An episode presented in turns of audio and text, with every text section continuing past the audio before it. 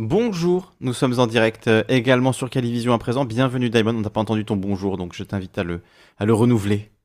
Euh, je vais mettre plutôt un yes yes it's me Mario. Yes, yes, it's me Mario. Ça marche très bien aussi. Effectivement. Et bienvenue à Eric qui est le premier sur le, sur, euh, le chat et qui nous dit salut à tous d'Alsace. Bienvenue Eric. Et euh, je tiens à préciser que effectivement il y a un petit retard qui est dû à OBS Ninja, je le précise, hein, pour tous les gens qui nous Un disaient petit peu. un petit peu à utilisez, nous aussi, mais utilisez OBS Ninja pour vos lives, ce sera beaucoup mieux. Bon, on a essayé, hein, euh, voilà, on était prêt à C'est bien. 18h01 et ça ne marchait pas du tout, c'était pas bien du tout, donc on est revenu sur Discord en espérant ne pas renouveler les problèmes éternels que nous avons de redimension, etc. On va essayer de ne rien toucher et que ça fonctionne cette fois, et puis on, on essaiera de trouver une autre solution pour plus tard. Espérons, espérons, espérons. Salut Aurélien, Phoenix Carnil, Victoria, euh, Victoria qui nous a suggéré l'un des sujets de ce soir d'ailleurs, un titre un peu alambiqué de mon côté. Euh, comment t'as titré toi? Ah oui, non, je, je suis pas sur le bon live. Je croyais être chez toi. J'ai mis euh, travailler jusqu'à 77 ans, puisque euh, Edouard Philippe propose de, repousser l'âge de la retraite à 67 ans. Donc pourquoi pas le pousser à 77 Pourquoi pas même 100 ans Pourquoi pas même deux siècles euh, de voilà 200 ans Là, apparemment, on peut, prendre sa retraite. Pourquoi pas hein Comme ça, on ferait des économies de, retraite. Je pense que c'est une bonne idée. Donc on, en parlera de cette euh, réforme de retraite que propose euh, Edouard Philippe, alors qu'il n'est même plus Premier ministre. hein. Proposer quelque chose d'aussi impopulaire sans être aux commandes, il faut quand même euh, avoir, enfin, être sacrément sadomaso. Euh, je sais pas ce qu'il cherche, mais on va en parler rapidement tout à l'heure. On parlera aussi de la réforme euh, ça du devrait être chômage. comme euh, les jeux Ravensburger, ça devrait être de 7 à 77 ans, il n'y a pas de raison. Bah oui, de 7 à 77 ans. Bah oui, bien sûr. À, 60 à 7 ans, on te fout à la mine, et à 70 ans, on t'en retire. Voilà. Au moins, bien, ça, va relancer la France, tu vois. Ça crée de l'emploi. C'est tout ce qui compte. L'emploi, à peine la, la Hein position euh, des gens qui s'expriment dans les médias. hein, mais... l'emploi, l'emploi, l'emploi, monsieur Daimon. C'était euh, Manuel Valls hein, qui. Manuel Valls disait ça quand on lui parlait des ventes d'armes de la France euh, au Qatar et euh, aux Émirats Arabes Unis, à l'Arabie Saoudite. Euh, quand on lui disait oui, c'est pas très, pas très moral de vendre des armes. Il disait mais écoutez, monsieur Bourdin, pour moi, ce qui La est important, c'est l'emploi. L'emploi avant tout. hein. S'il faut tuer des Yéménites par millions pour créer de l'emploi en France, nous les tuerons un par un et je n'hésiterai pas, je les tuerai moi-même s'il le faut. Voilà la mentale, voilà la mentale. Non mais c'est voilà, on massacre tout le monde tant que ça crée de l'emploi. Finalement, c'est ça qui compte, c'est de créer de l'emploi. Voilà, Mhm, c'est pas bon. mal. Et, euh, je, je- je trouve aussi. Bon, hein.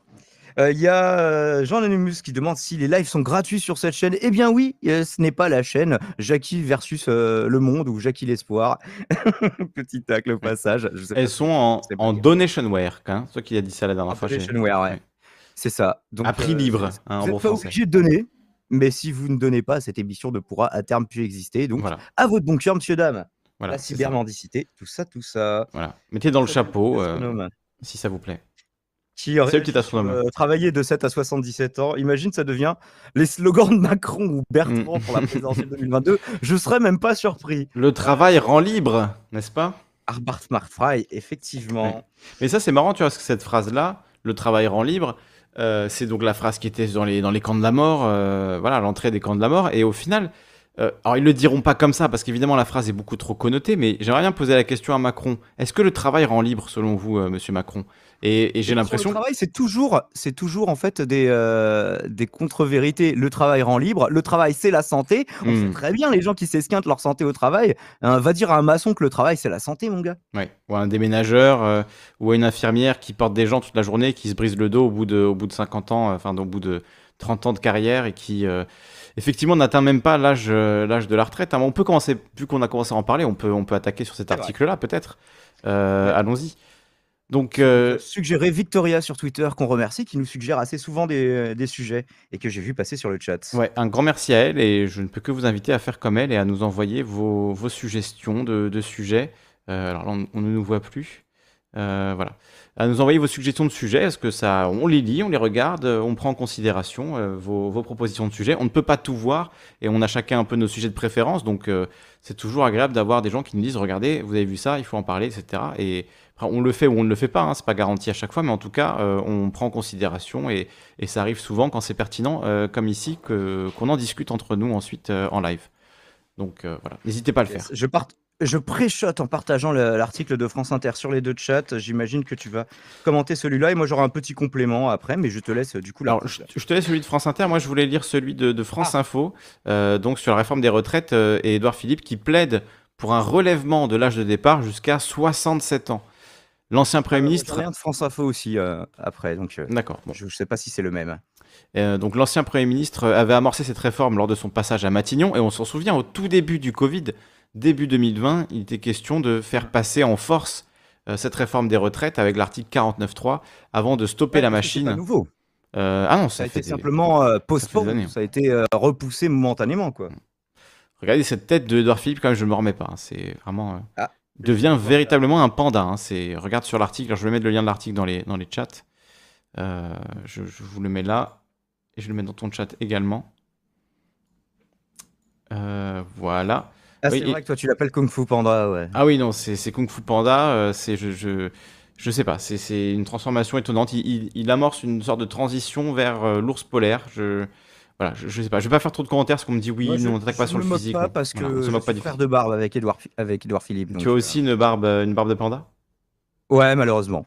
C'est YouTube qui me l'a blanchi prématurément. Ah, c'est vrai que ça stresse. Bon, on m'a dit que j'avais les cheveux blancs et que, Et et que OBS ça, se- Ninja. ça- ça se voyait. OBS Ninja aussi contribue beaucoup à blanchir les cheveux. Mais alors, sur la photo qui a circulé, où on me dit tu as les cheveux blancs, etc., non, regardez, j'ai les cheveux noirs. Euh, c'est juste que sur la photo, j'avais le soleil qui venait par là, donc euh, mes cheveux étaient un peu en bordel, et voilà, il y avait des reflets blancs et gris, donc euh, voilà. Mais c'est vrai que j'ai, je commence, hein, on m'a fait remarquer à avoir pas mal de cheveux blancs sur le côté et tout, donc Ah, dur. ah là, non, mais c'est YouTube, hein, c'est le stress de YouTube. Vous proposez du contenu tous les jours, donc voilà, donnez-nous de l'argent pour qu'on s'achète des teintures.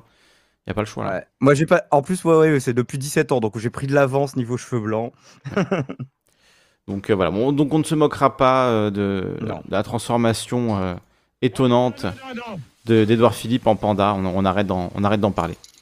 Et merci à Ferling qui donne 5 euros à la Merci beaucoup, Ferling, quel plaisir. suis Merci pas à sûr toi. de ton message, Ferling. Daniel à toi. Et Ferling qui nous envoie 5 euros, mais ah, c'est double don, incroyable, quel talent, le double don. Merci Le beaucoup, Ferling, qui nous dit salut. Voilà, il m'a dit salut. Merci beaucoup, euh, Ferling, ça fait très Ah, plaisir. oui, méditation. D'accord, c'est un message en deux parties, c'est pour ça. Ah Salutations. Incroyable. Mais vraiment, il y a de la créativité, c'est fou. hein. Sur Twitch, on est moins stressant, dit. Plotipus. Oui, bon, ça dépend des jours. hein. Ça dépend vraiment des jours et des personnes.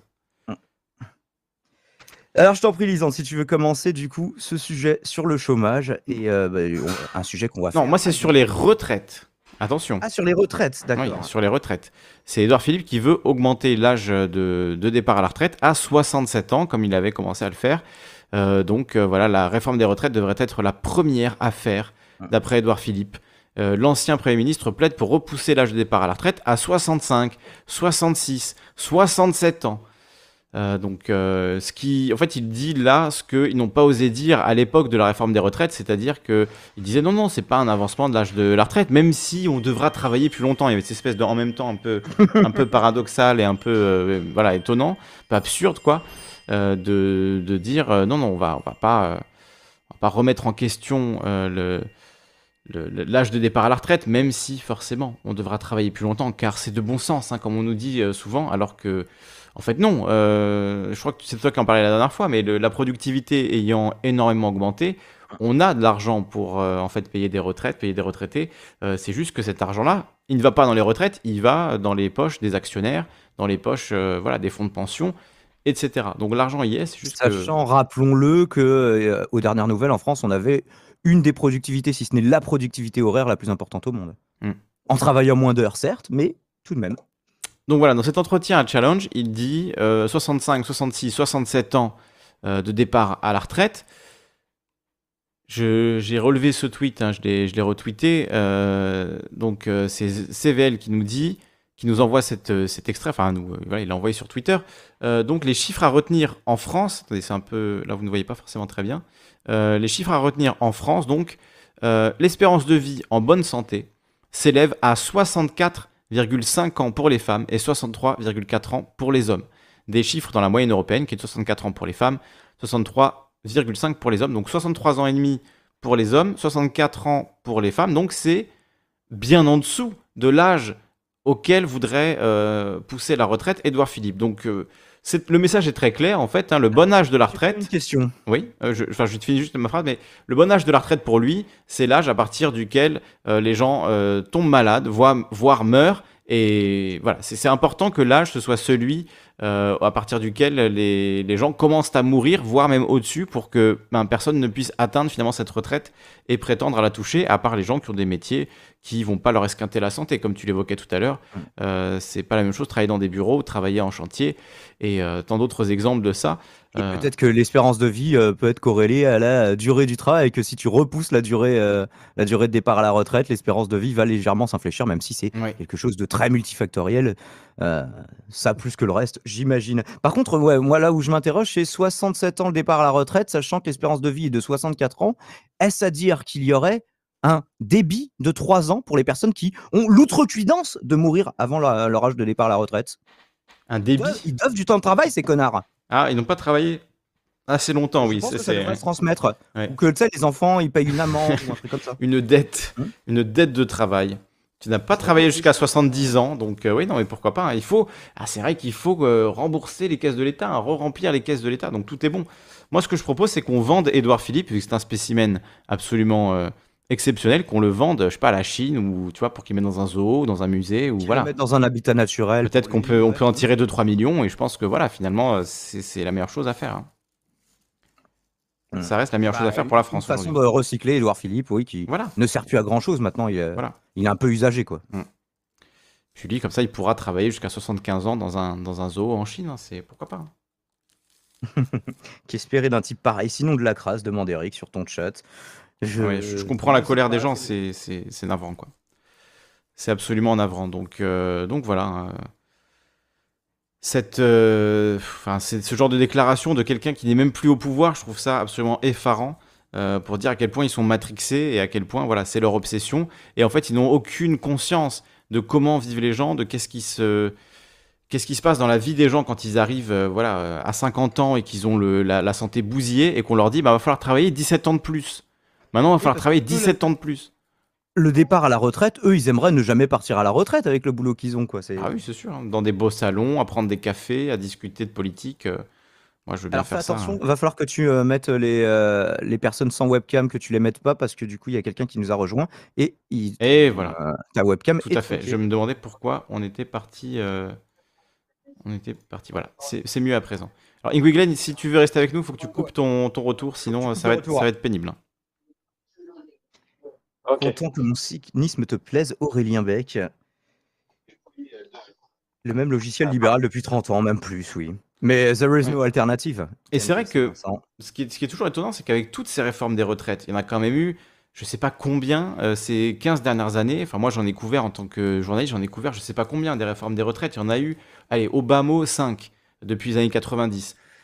Ils arrivent toujours pas à faire un système qui soit viable jusqu'à voilà, un âge raisonnable. Le- leur euh, solution, c'est toujours systématiquement de faire travailler les gens plus longtemps. Alors qu'on sait très bien, on l'a montré que euh, l'espérance de vie en bonne santé est bien en dessous de, de l'âge de 67 ans, euh, qu'il y a plein de métiers où on n'imagine pas en fait des gens travailler jusqu'à des 67 ans. Donc euh, certaines personnes, à part- au-delà de 60 ans, elles sont quasiment grabataires déjà. Alors là, c'est très injuste. hein. Il y a des gens à qui ça arrive plus vite qu'à d'autres. Et on sait aussi que les conditions de travail sont sans doute pour quelque chose. Mais voilà, il y a des gens... Un déménageur à 67 ans, ça doit être quelque chose, ouais. Ouais, non, mais même à 62, même à 65, tu vois, c'est- absurde en fait. Euh, je sais pas, les chirurgiens, les, les infirmières, tout, plein de métiers où en fait on se dit non, il faut, c'est des métiers qu'on peut pas pratiquer aussi tard, c'est juste euh, inenvisageable. Euh, et pourtant, c'est le projet qui nous propose euh, de travailler toujours plus, toujours plus longtemps. Donc euh, voilà. C'était marqué dessus, ceci hein. C'était, c'était leur projet, effectivement, depuis le début. C'était même dans le programme de Macron, d'ailleurs, hein, la réforme des retraites.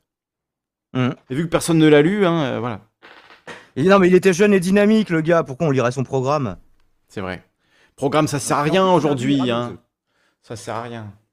Il est egg-proof, quand même, notre président, et ça, je trouve ça vachement classe. Je ne sais pas ce que t'en penses. Ouais, c'était un, œuf- un œuf dur, donc.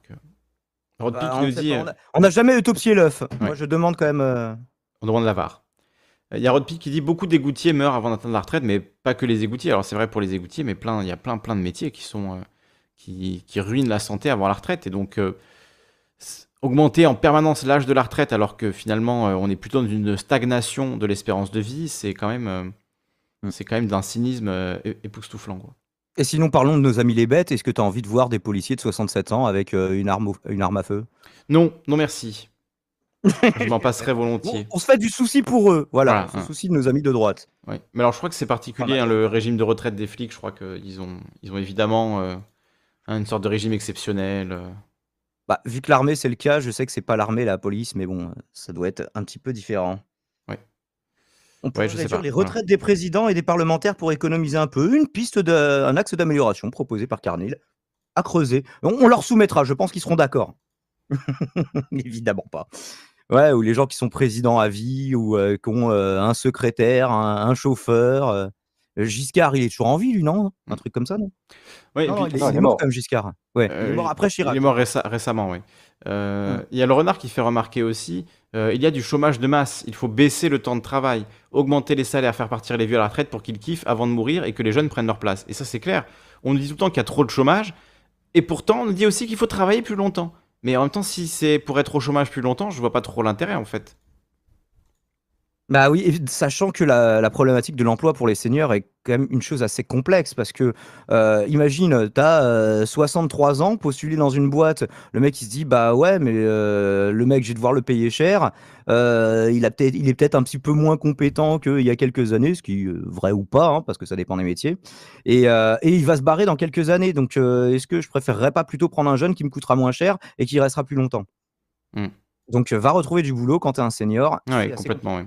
Non, ça c'est clair, hein, au-delà de 50 ans, euh, ça devient très difficile. Et donc, euh, est-ce que ça a vraiment du sens quand on voit qu'il y a autant de, de jeunes euh, au chômage? Est-ce qu'il ne faudrait pas plutôt, comme le dit le, le renard, augmenter les salaires, rendre euh, attractifs euh, les métiers qui sont qui trouvent pas de. Enfin, c'est censé être la loi normalement du marché du travail. hein, c'est ce qu'on nous dit. Que s'il y a des métiers qui trouvent pas preneur, ben, les salaires vont mécaniquement augmenter, etc. Non, ça se passe pas du tout. En fait, dans la restauration, vous êtes payé comme une merde. Vous- voilà, c'est- ultra difficile. Et, et les restaurateurs se plaignent, on ne trouve personne pour remplir euh, euh, les, les postes de taf. Bon, pour euh, offrir ses heures de travail et ne pas réclamer ses heures sup. voilà, peut-être que si vous les payez correctement, que les choses étaient faites dans les règles, etc., euh, il y aurait plus de monde qui voudrait travailler en restauration. Donc peut-être qu'il faut travailler là-dessus, plutôt que de se dire on va travailler jusqu'à 67 ans. Voilà, imaginez un serveur à 67 ans qui a fait 40 ans de, plus de 40 ans de, de, de boulot. Enfin, ça n'a aucun sens, quoi. C'est... Et Tomoy qui s'est abonné chez toi. Il y a Gigoron qui, dit, euh, qui nous pose la Bienvenue. question sur ton chat. Que pensez-vous de l'invitation de Attal à l'humanité euh, avec le faux débat contre Martinez le traître? Alors je l'ai vu défiler dans mes timelines. J'ai Euh, pas vu, euh, j'ai pas regardé ça. Je t'avoue que je me suis dit, attends, Attal contre Martinez, c'est lui qui est censé nous défendre. J'ai même pas envie de regarder ce débat. Mm. je me dis, en fait, les deux, ils sont limite sur la même position maintenant. quoi. C'est Ouais, je, je sais pas. j'ai- J'aimerais, je, je suis curieux de regarder honnêtement. J'ai pas du tout. euh, hein. J'ai pas du tout vu ça, ça m'intéresse pas plus que ça, mais quand même curieux de regarder euh, voilà, les arguments échangés. Il y a eu un débat du coup, hein, ça, il y a eu un débat euh, Attal-Martinez, où il n'a pas encore eu lieu. Ouais.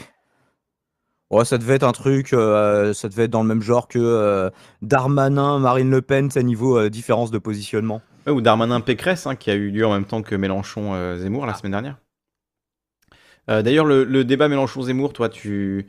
On peut faire une petite, euh, une petite incise là-dessus. Toi, tu l'as, tu l'as streamé. Comment ça s'est passé? J'ai pas pu suivre, moi, vraiment. euh, Alors moi, je suis passé entre, euh, entre les mailles du filet sur Twitch, mais euh, et du coup, j'en ai fait, j'en ai fait un débrief, un débrief sur ma chaîne, un, dé- un débat commenté, un petit débrief avec Dioclo et les autres derrière. Euh, je été, ce qui, ce qui m'a le plus surpris, pour résumer, euh, bon, bah, sur Mélenchon, j'ai pas eu beaucoup de surprises. Euh, ce qui m'a surpris sur Zemmour, c'est vraiment qu'il est, parce que c'était l'in- l'interrogation que j'avais, sur l'économie, qu'il est parti sur un mode libéral. Parce qu'il a, il a pas toujours été sur cette position, euh, sur euh, cette position-là. Donc, euh, On l'attendait Euh, peut-être plus souverainiste.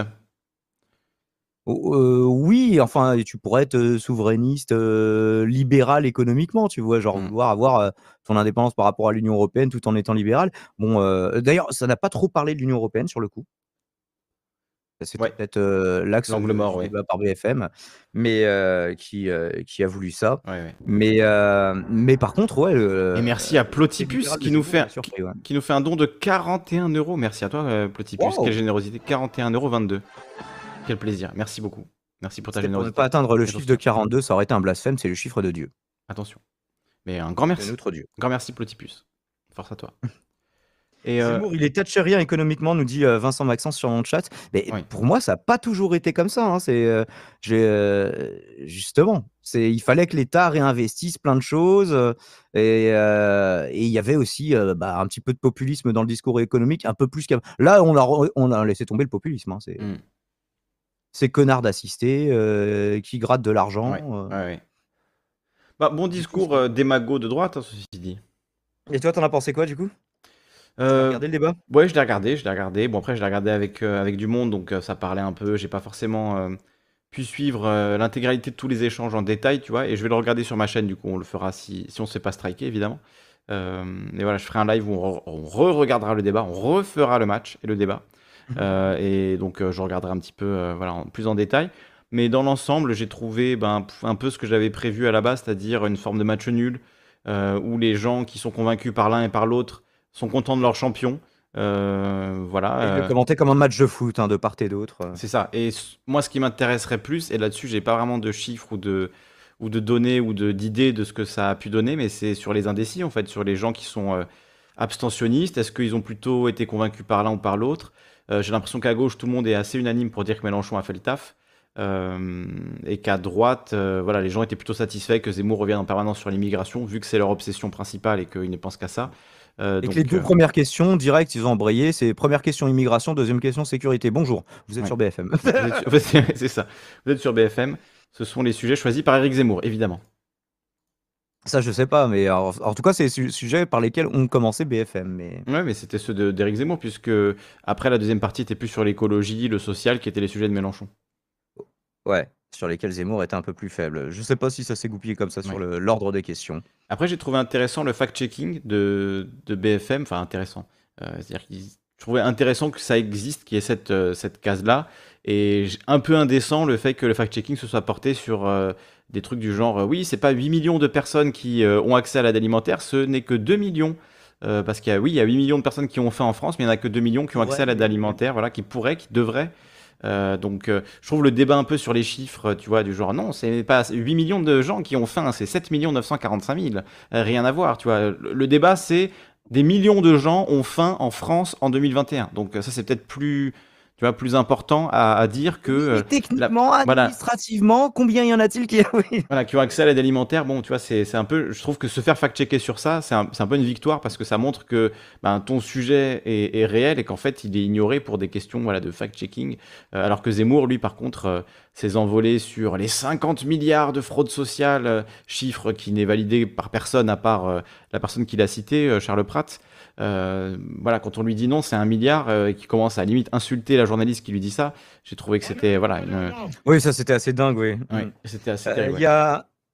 Il y a Marine Jlapine qui a Jack Lang de pute. C'est très long comme. J'ai juste appelé Marine, mec. hein. Je suis la cible de Zemmour, mais je pense qu'il n'a pas la stature pour faire un bon, bon président. Bah, moi, c'est l'in- l'inverse, tu vois. J'ai, enfin, l'inverse. C'est pas exactement ça. Moi, je, je ne suis pas la cible de Zemmour. Euh, clairement, euh, je voterai pas pour lui. J'appellerai jamais à le faire.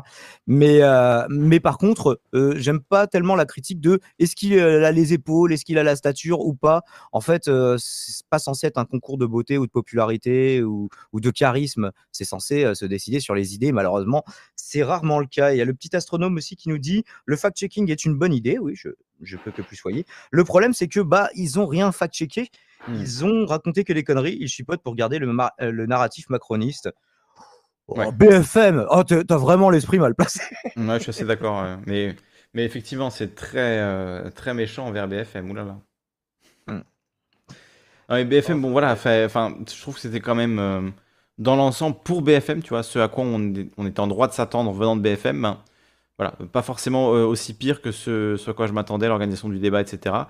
Et même Mélenchon l'a reconnu à la fin, a dit que voilà, c'était euh, Alors bien organisé. mais- normalement, quand il peut faire oh les journaleux, Mm. bon, il le fait, hein, mais Et non, dans, dans l'ensemble, euh, voilà, c'était relativement équilibré. Le problème, c'est plus le, en fait, le, comment dire, le, le fond de l'air, en fait, qui, qui amène ces sujets-là, qui fait qu'on est obligé de parler d'immigration pendant, pendant 45 minutes et que Zemmour, peu importe le sujet, il le ramène sur l'immigration, quoi. Ça, là-dessus tout le c'est, temps.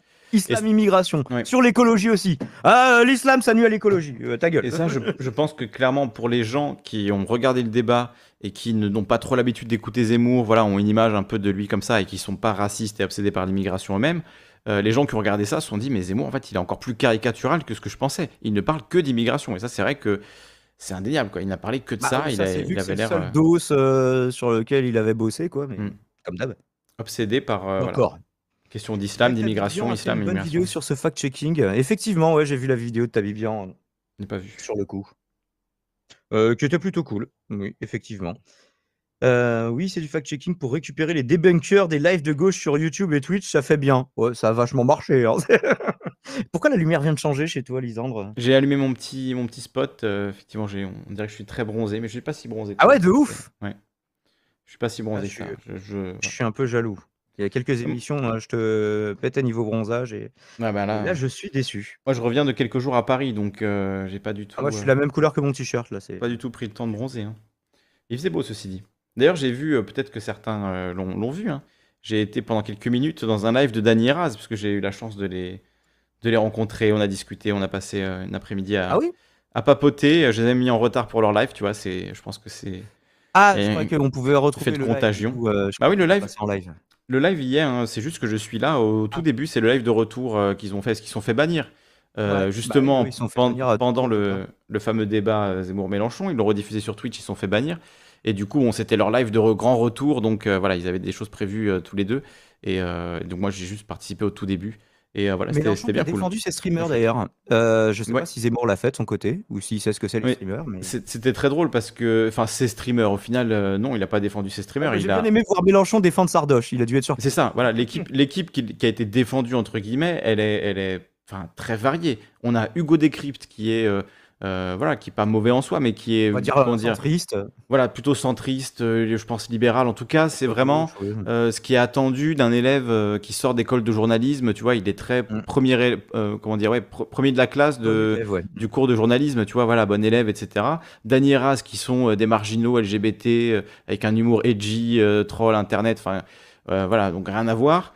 Et euh, Sardoche, qui lui, pareil, enfin, une espèce de, geek, mais plutôt de droite, qui n'y connaît pas grand-chose en politique, qui soutient Zemmour, euh, de ce que j'ai compris. Donc, euh, euh, voilà, rien à voir les trois, vraiment rien à voir. Et le fait qu'ils soient fait ban tous les trois en même temps, ben c'était finalement, ça montrait que c'était pas un truc qui était ciblé contre euh, une catégorie politique en particulier, mais juste en fait contre des jeunes qui veulent parler de politique, qui s'intéressent à la politique et qui veulent faire une, euh, voilà, une, re- une retransmission en live pour participer à cet événement à leur manière. Et BFM, non, ne veut pas de ça. Euh, BFM voulait toutes les vues sur sa propre chaîne. Et donc, euh, ils, Ouais. ont, euh, ils ont fait ban tout ce, tout ce beau monde. Toi, tu as eu de la chance de passer entre, entre les gouttes. Ouais, bah, j'ai pris quelques précautions aussi, mais Hmm. je ne sais pas si c'est ça qui a suffi ou si c'est là. Je pense que c'était manuel. hein, avis. modeste taille de mon, de mon audience qui m'a permis euh, de passer fufu. Mm. Je pense que c'est plus ça. Ouais, parce que Sardoche, je crois qu'il y avait du de 20 blanc, 000. peut-être que Vous euh, avez honte. Bon, on n'a pas honte d'être blanc, moi j'ai juste honte d'avoir un teint malade. Donc Mm. euh, payez-moi des UV, faites des dons. On me dit que je suis rouge. Eh bien, écoutez, très bien. Sardoche soutient Zemmour. Bah, ou- dans- je me souviens qu'un débat entre Zemmour et Marlène Schiappa, il le commentait justement vraiment comme un supporter de foot. Quoi. Il était là, allez Eric, allez vas-y, finis là. Il était en mode comme ça. Et euh, Oui, ah, ok, d'accord. Bon bah, je sais pas. Par contre, j'ai pas vu son react pendant le débat, donc ça, je peux pas te dire. Ben, Perceforge, moi j'ai vu ça sur Twitter quand il disait euh, euh, oui le Z, si le Z se présente, on verra pour qui je vote, etc. Enfin, il avait l'air de sous-entendre que peut-être Zemmour pouvait le convaincre. Et effectivement, moi le souvenir que j'ai, c'est ce débat Chiappa-Zemmour duquel il avait parlé sur sa, sur sa chaîne et il en avait parlé en mode, euh, voilà, comme tu dis, en mode supporter de foot pour Zemmour et euh, vraiment en mode ah Zemmour il leur met des PLS, il est trop chaud, enfin vraiment ce côté euh, un peu gamer débile quoi. Désolé hein, pour Sardoche.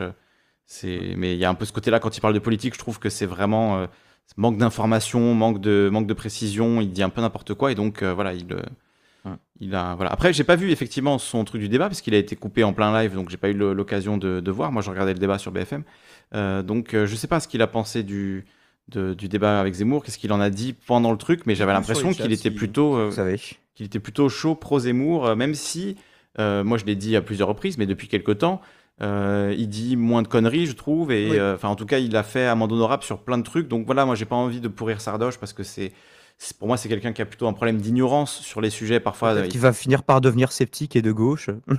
Qui Oui, c'est ça, mais pour être sceptique, il faudrait vraiment s'y intéresser. Il passe son temps à jouer aux échecs, à LoL et à Rocket League, donc euh, voilà, il n'a pas le temps forcément de s'intéresser à tous les sujets auxquels nous on s'intéresse sûr que beaucoup. quand tu tryhardes autant de trucs. euh, Donc voilà, tu peux pas tryharder la politique et tryharder Rocket League en même temps. Euh, donc c'est pas contre lui, mais c'est vrai que dès qu'il parle de politique, ben, il, dit, que- il, dit, il dit de la merde, quoi. C'est vraiment, euh, c'est chaud. hein. C'est Moi, je me vois bien écouter des conférences euh, en même temps que je joue à Rocket League. euh, Pourquoi Pe- Pourquoi pas? Peut-être que c'est ce qu'il Ouais, lui, fait. Il y a le il petit stream, il astronome stream qui dit, 17 heures par jour aussi, donc euh, bon. J'ai quasi l'impression que BFM a invité un centre-gauche et un ultra-droite. Ah oui, toi aussi, tu penses que euh, Mélenchon, enfin, je dirais peut-être pas centre-gauche, mais ouais, genre euh, gauche, euh, Mitterrand, Gauche. 80, quoi. gauche. Et un ultra-droite pour qu'il s'engueule et que les gens soient dégoûtés de l'opposition pour voter Macron. Tout ce que fait Mhm. BFM TV, c'est du soft power de l'REM. On se souvient en tout cas que à BFM, il y avait des gens qui étaient très, très, très, très enthousiastes en 2017 euh, à Ah oui, c'est l'égard euh, de euh, notre Mais- président. Tu vois, est-ce que BFM, est-ce que BFM ne fait que du soft power en faveur de Macron? Moi, je pense pas. Je pense que comme en 2016, on l'a vu avec l'élection de, de Trump, euh, les médias parlent des sujets clivants, parlent des sujets qui vont ramener du monde. Ils ont fait, ils ont été première chaîne de France pendant le débat. C'est ça qu'ils cherchaient avant de faire le euh, le, le passe-plat pour la pour un LREM. qui- record, euh, un record euh, en termes d'audimat. bon, Mm. d'après leurs chiffres, je- Ouais, mais c'est clair. avec des échantillons un peu faibles, hein, mais Donc, euh, tu- moi, pour moi, BFM, ils font avant tout euh, de, voilà, de l'infotainment et ils sont là pour euh, abreuver les gens avec des contenus qui vont les, les faire rester sur la chaîne, les faire regarder. On a tous regardé le débat, on avait tous envie que ce débat ait lieu. Ils se, voilà, ils l'ont organisé pour des raisons, euh, je pense, avant tout de, de gains économiques. Après, voilà, l'histoire de est-ce qu'ils font le- la voiture balai pour, pour LREM sans doute, et comme CNews le fait pour Zemmour et, et le FN quelque part. Donc, oui, il y a des intérêts politiques derrière, c'est évident. Mais dire oui, c'est que dans le but de présenter les extrêmes comme un peu ridicules et du coup faire monter Macron, je pense que c'est déjà leur prêter beaucoup, euh, beaucoup de réflexion. Et le fait que c'est un débat qui était attendu et que les gens, euh, euh, et que les gens voulaient participer, voilà, c'est. enfin, les, gens, les gens voulaient le regarder, qu'il allait avoir des millions de gens qui allaient, qui allaient le regarder, ben, c'est juste leur taf. quoi. Il y a qui dit. euh, me dit. Oui, bah, vas-y, euh, commence. euh, Juste parce qu'il dit euh, tu insultes Sardoche et tu t'excuses hypocritement. Non, je m'excuse pas. C'est juste que moi j'ai pas envie T'as pas de. insulté Sardoche Je non, je l'ai pas insulté déjà, mais gars, mais j'ai- enfin quand je l'entends parfois dire des trucs, euh, voilà, je m'arrache les cheveux parce qu'il dit juste des, des énormes conneries. Heureusement, il parle beaucoup moins de politique maintenant qu'à une certaine époque. Mais à l'époque où il y avait la réforme des retraites, justement, il avait sorti des dingueries sur les retraites. Bon voilà. Après, c'est c'est pas une insulte, hein, c'est juste. Euh, je vous informe de ce que pense Sardoche politiquement parce qu'il se trouve que justement je le suis. Sinon, euh, Sardoche sinon, je pourrais pas vous en parler, en fait. activité professionnelle que streamer aussi, donc il- oui. après, je sais pas s'il est dans une bulle ou par rapport à ça, ou est-ce qu'il a conscience des réalités, je ne sais pas. Il y a Slash Ah, le truc, c'est que- Godot chez Livre Noir, c'est rigolo aussi, si tu veux réagir là-dessus. Je l'ai pas encore vu. Ah, je l'ai pas Euh, regardé. oui. C'est récent? Euh, je savais, je, oui, ça, ça- c'est sorti aujourd'hui parce que j'ai vu hier, il y avait plein de gens qui demandaient. Ah, J'ai pas eu tout le temps euh, aujourd'hui, non. Et donc, euh, bah, est- est-ce qu'il a bien fait d'aller chez, euh, chez Livre Noir? Par exemple, Usul a été contacté par Livre Noir. Il a dit oui, ils ont été très polis, presque obsé- obséquieux avec moi, mais euh, j'ai refusé parce que c'est un piège, évidemment. Donc après, c'est un petit peu voilà le logiciel d'Usul de l'ultra droite, on ne débat pas avec eux. Et Bégodeau, lui, il aime bien chausser les gants de boxe. Mm. Donc, Et il y a François Boulot aussi, hein, figure des Gilets jaunes, qui était d'ailleurs hier sur, sur la chaîne, puisque j'ai eu la chance de euh, un événement de- du Discord du Canard Réfractaire, euh, où étaient invités euh, Alexandre Duclos et François Boulot. Et lui aussi a fait un livre noir et il a dit que. Il nous disait qu'il y est allé spécifiquement pour dire du mal de Zemmour, donc euh, voilà. On peut utiliser leur plateforme aussi pour voilà, passer nos messages. Après, c'est sûr que vous allez avoir des commentaires assez violents, mais du coup, j'irai voir le Bégodo. Est-ce qu'il a été, est-ce qu'il a été bon dans l'exercice du, du On thinker regardera. view de droite? Paraît que c'est en live, bah, justement, on se fera une opinion une fois que ce sera terminé. Mm. Euh, et je vais peut-être euh, je vais peut-être en- enchaîner parce que je n'ai pas commencé mon premier sujet, il est Mais 8h47. Vas-y, je t'en prie. euh, et du coup, euh, j'avais le, le sujet chômage. Je sais pas si tu du coup, avais noté des choses aussi par rapport à ça. Je te laisse prendre Ouais. le, le sujet, puis je, je prendrai la vague. sujet chômage proposé euh, par, Vic- par Victoria, un article de France Inter que je vous ai partagé tout à l'heure, que je vous partagerai à la rediff. Euh, une info plutôt étonnante à la veille de l'entrée en vigueur de la réforme de l'assurance chômage, parce que encore une chose qui était prévue de longue date et qui avait été repoussée euh, à cause de la crise sanitaire que l'on a connue. Pôle emploi, bah, repoussé mais pas annulé, vous inquiétez pas, la Macronie, ils ont dit on ira jusqu'au bout, art de rue. Euh, enfin, l'art de rue, on a vu ce que c'était du coup. Ambiance scandale, danse de vandale, mais il n'y avait plus beaucoup de danse de vandale, malheureusement, à la fin. Surtout des yeux crevés, des mains arrachées, je ne vous rappelle rien. Euh, Pôle emploi renforce sa sécurité en Ile-de-France, des bracelets d'alerte et des boîtiers permettent de signaler une agression ou une incivilité et qui ont été commandés. Avec le drame de Valence en tête, Pôle emploi semble s'inquiéter d'éventuelles agressions de ses agents après l'entrée en vigueur de la réforme de l'assurance chômage. Alors que oui, c'est pas tellement les agents Pôle emploi qui, eux, des fois, sont d'anciens chômeurs qui se sont reconvertis sur le tard euh, euh, au Pôle emploi. Donc, euh, bon, et eux, eux sont pas tellement responsables de la politique qu'on leur demande d'appliquer. Et ils ne l'appliquent pas nécessairement avec beaucoup d'enthousiasme, euh, contrairement à d'autres métiers, on parlait de la police tout à l'heure. Ils sont en première ligne, tant d'écrier la réforme de l'assurance chômage doit entrer en vigueur vendredi, donc demain. Pourtant, le décret du gouvernement sur le sujet se fait encore attendre, avec en tête le drame de Valence il y a huit mois. Les agents de l'organisme public se préparent et redoutent les réactions de certains allocataires. Du côté des directions locales en région parisienne, en tout cas, des initiatives se mettent en place et, selon une note interne intitulée Plan d'action sécurité, que France Inter a pu consulter, commande a été passée pour la région francilienne. Alors, celle-là, c'est assez modeste, seulement 695 bracelets, pourquoi 695, je ne sais pas, permettant de déclencher l'alerte en cas de danger. C'est peut-être qu'il y a 695 pôles emploi en Ile-de-France et que du coup, ils en mettent un par pôle emploi, je ne sais pas. À ces bracelets s'ajoute une centaine de boîtiers dotés d'une euh, sirène multitonalité et d'un flash dont l'objectif stipule le document et de permettre aux agents de pouvoir signaler une agression ou une incivilité dont ils seraient victimes. La livraison des premiers kits est prévue cette semaine pour la Seine-Saint-Denis. D'abord, hein, en first le 9-3, hein, Saint-Denis, Saint-Denis, Fonfon. Avant Paris, la semaine prochaine, une livraison qui tombe la même semaine que l'entrée en vigueur de la réforme très contestée de l'assurance chômage. L'initiative reste locale pour l'instant, car rien n'a été annoncé au niveau national. Ce serait, oui, peut-être un préfet qui aurait décidé ça, mais mais ces idées font leur chemin, comme la génération des caméras de surveillance dans les agences. Hein, après les sas de banque, maintenant dans les agences. Il n'y a, rien à voler pourtant dans les banques, mais visiblement, il y a des gens à agresser. Le sujet a été mis sur la table la semaine dernière par la direction. C'est vrai qu'à l'époque, on se souvient de. Bon, l'acronyme n'existe plus vraiment, mais je rêve d'éclater un type des acédiques sur le premier album solo de Akhenaton, Metek et Matt, il me semble. Et il y a des gens qui oui, veulent, le faire en vrai maintenant. Les agents ont également euh, reçu, c'était un fantasme à l'époque euh, euh, pour AKH évidemment, ont reçu quelques éléments de communication pour expliquer au mieux les ressorts de la réforme aux demandeurs d'emploi. Donc ça, ils ont des, éléments de langage maintenant, ils ont des conseillers en com pour. En fait, c'est tellement de la saloperie, de la fils de puterie annoncée que les mmh. mecs, on le dit pas de freestyle les gars, attention, attention, vous allez vous risquez votre vie là quand même. Ils, sont en train de mourir de faim en face, hein, donc. C'est un peu le même concept euh, que acheter des LBD euh, en prévision de, des crises sociales et économiques à venir, tu vois. C'est la même chose. Au lieu de régler le problème de la crise sociale, au lieu, de régler le problème, en fait, tu, tu vois, tu, tu vas mettre des, des caméras de surveillance et voilà, pré-shot de la répression, exactement, c'est ça. C'est pré-shot de la répression sur tous les sujets. Ouais, everywhere. Une réforme qui ressemble un peu, euh, qui ressemble plus à une véritable usine à gaz, on va le voir après, et une bombe à retardement pour les syndicats convaincus qu'il y aura des tensions quand, d'ici un mois, les premiers effets apparaîtront noir sur blanc sur la feuille d'allocation.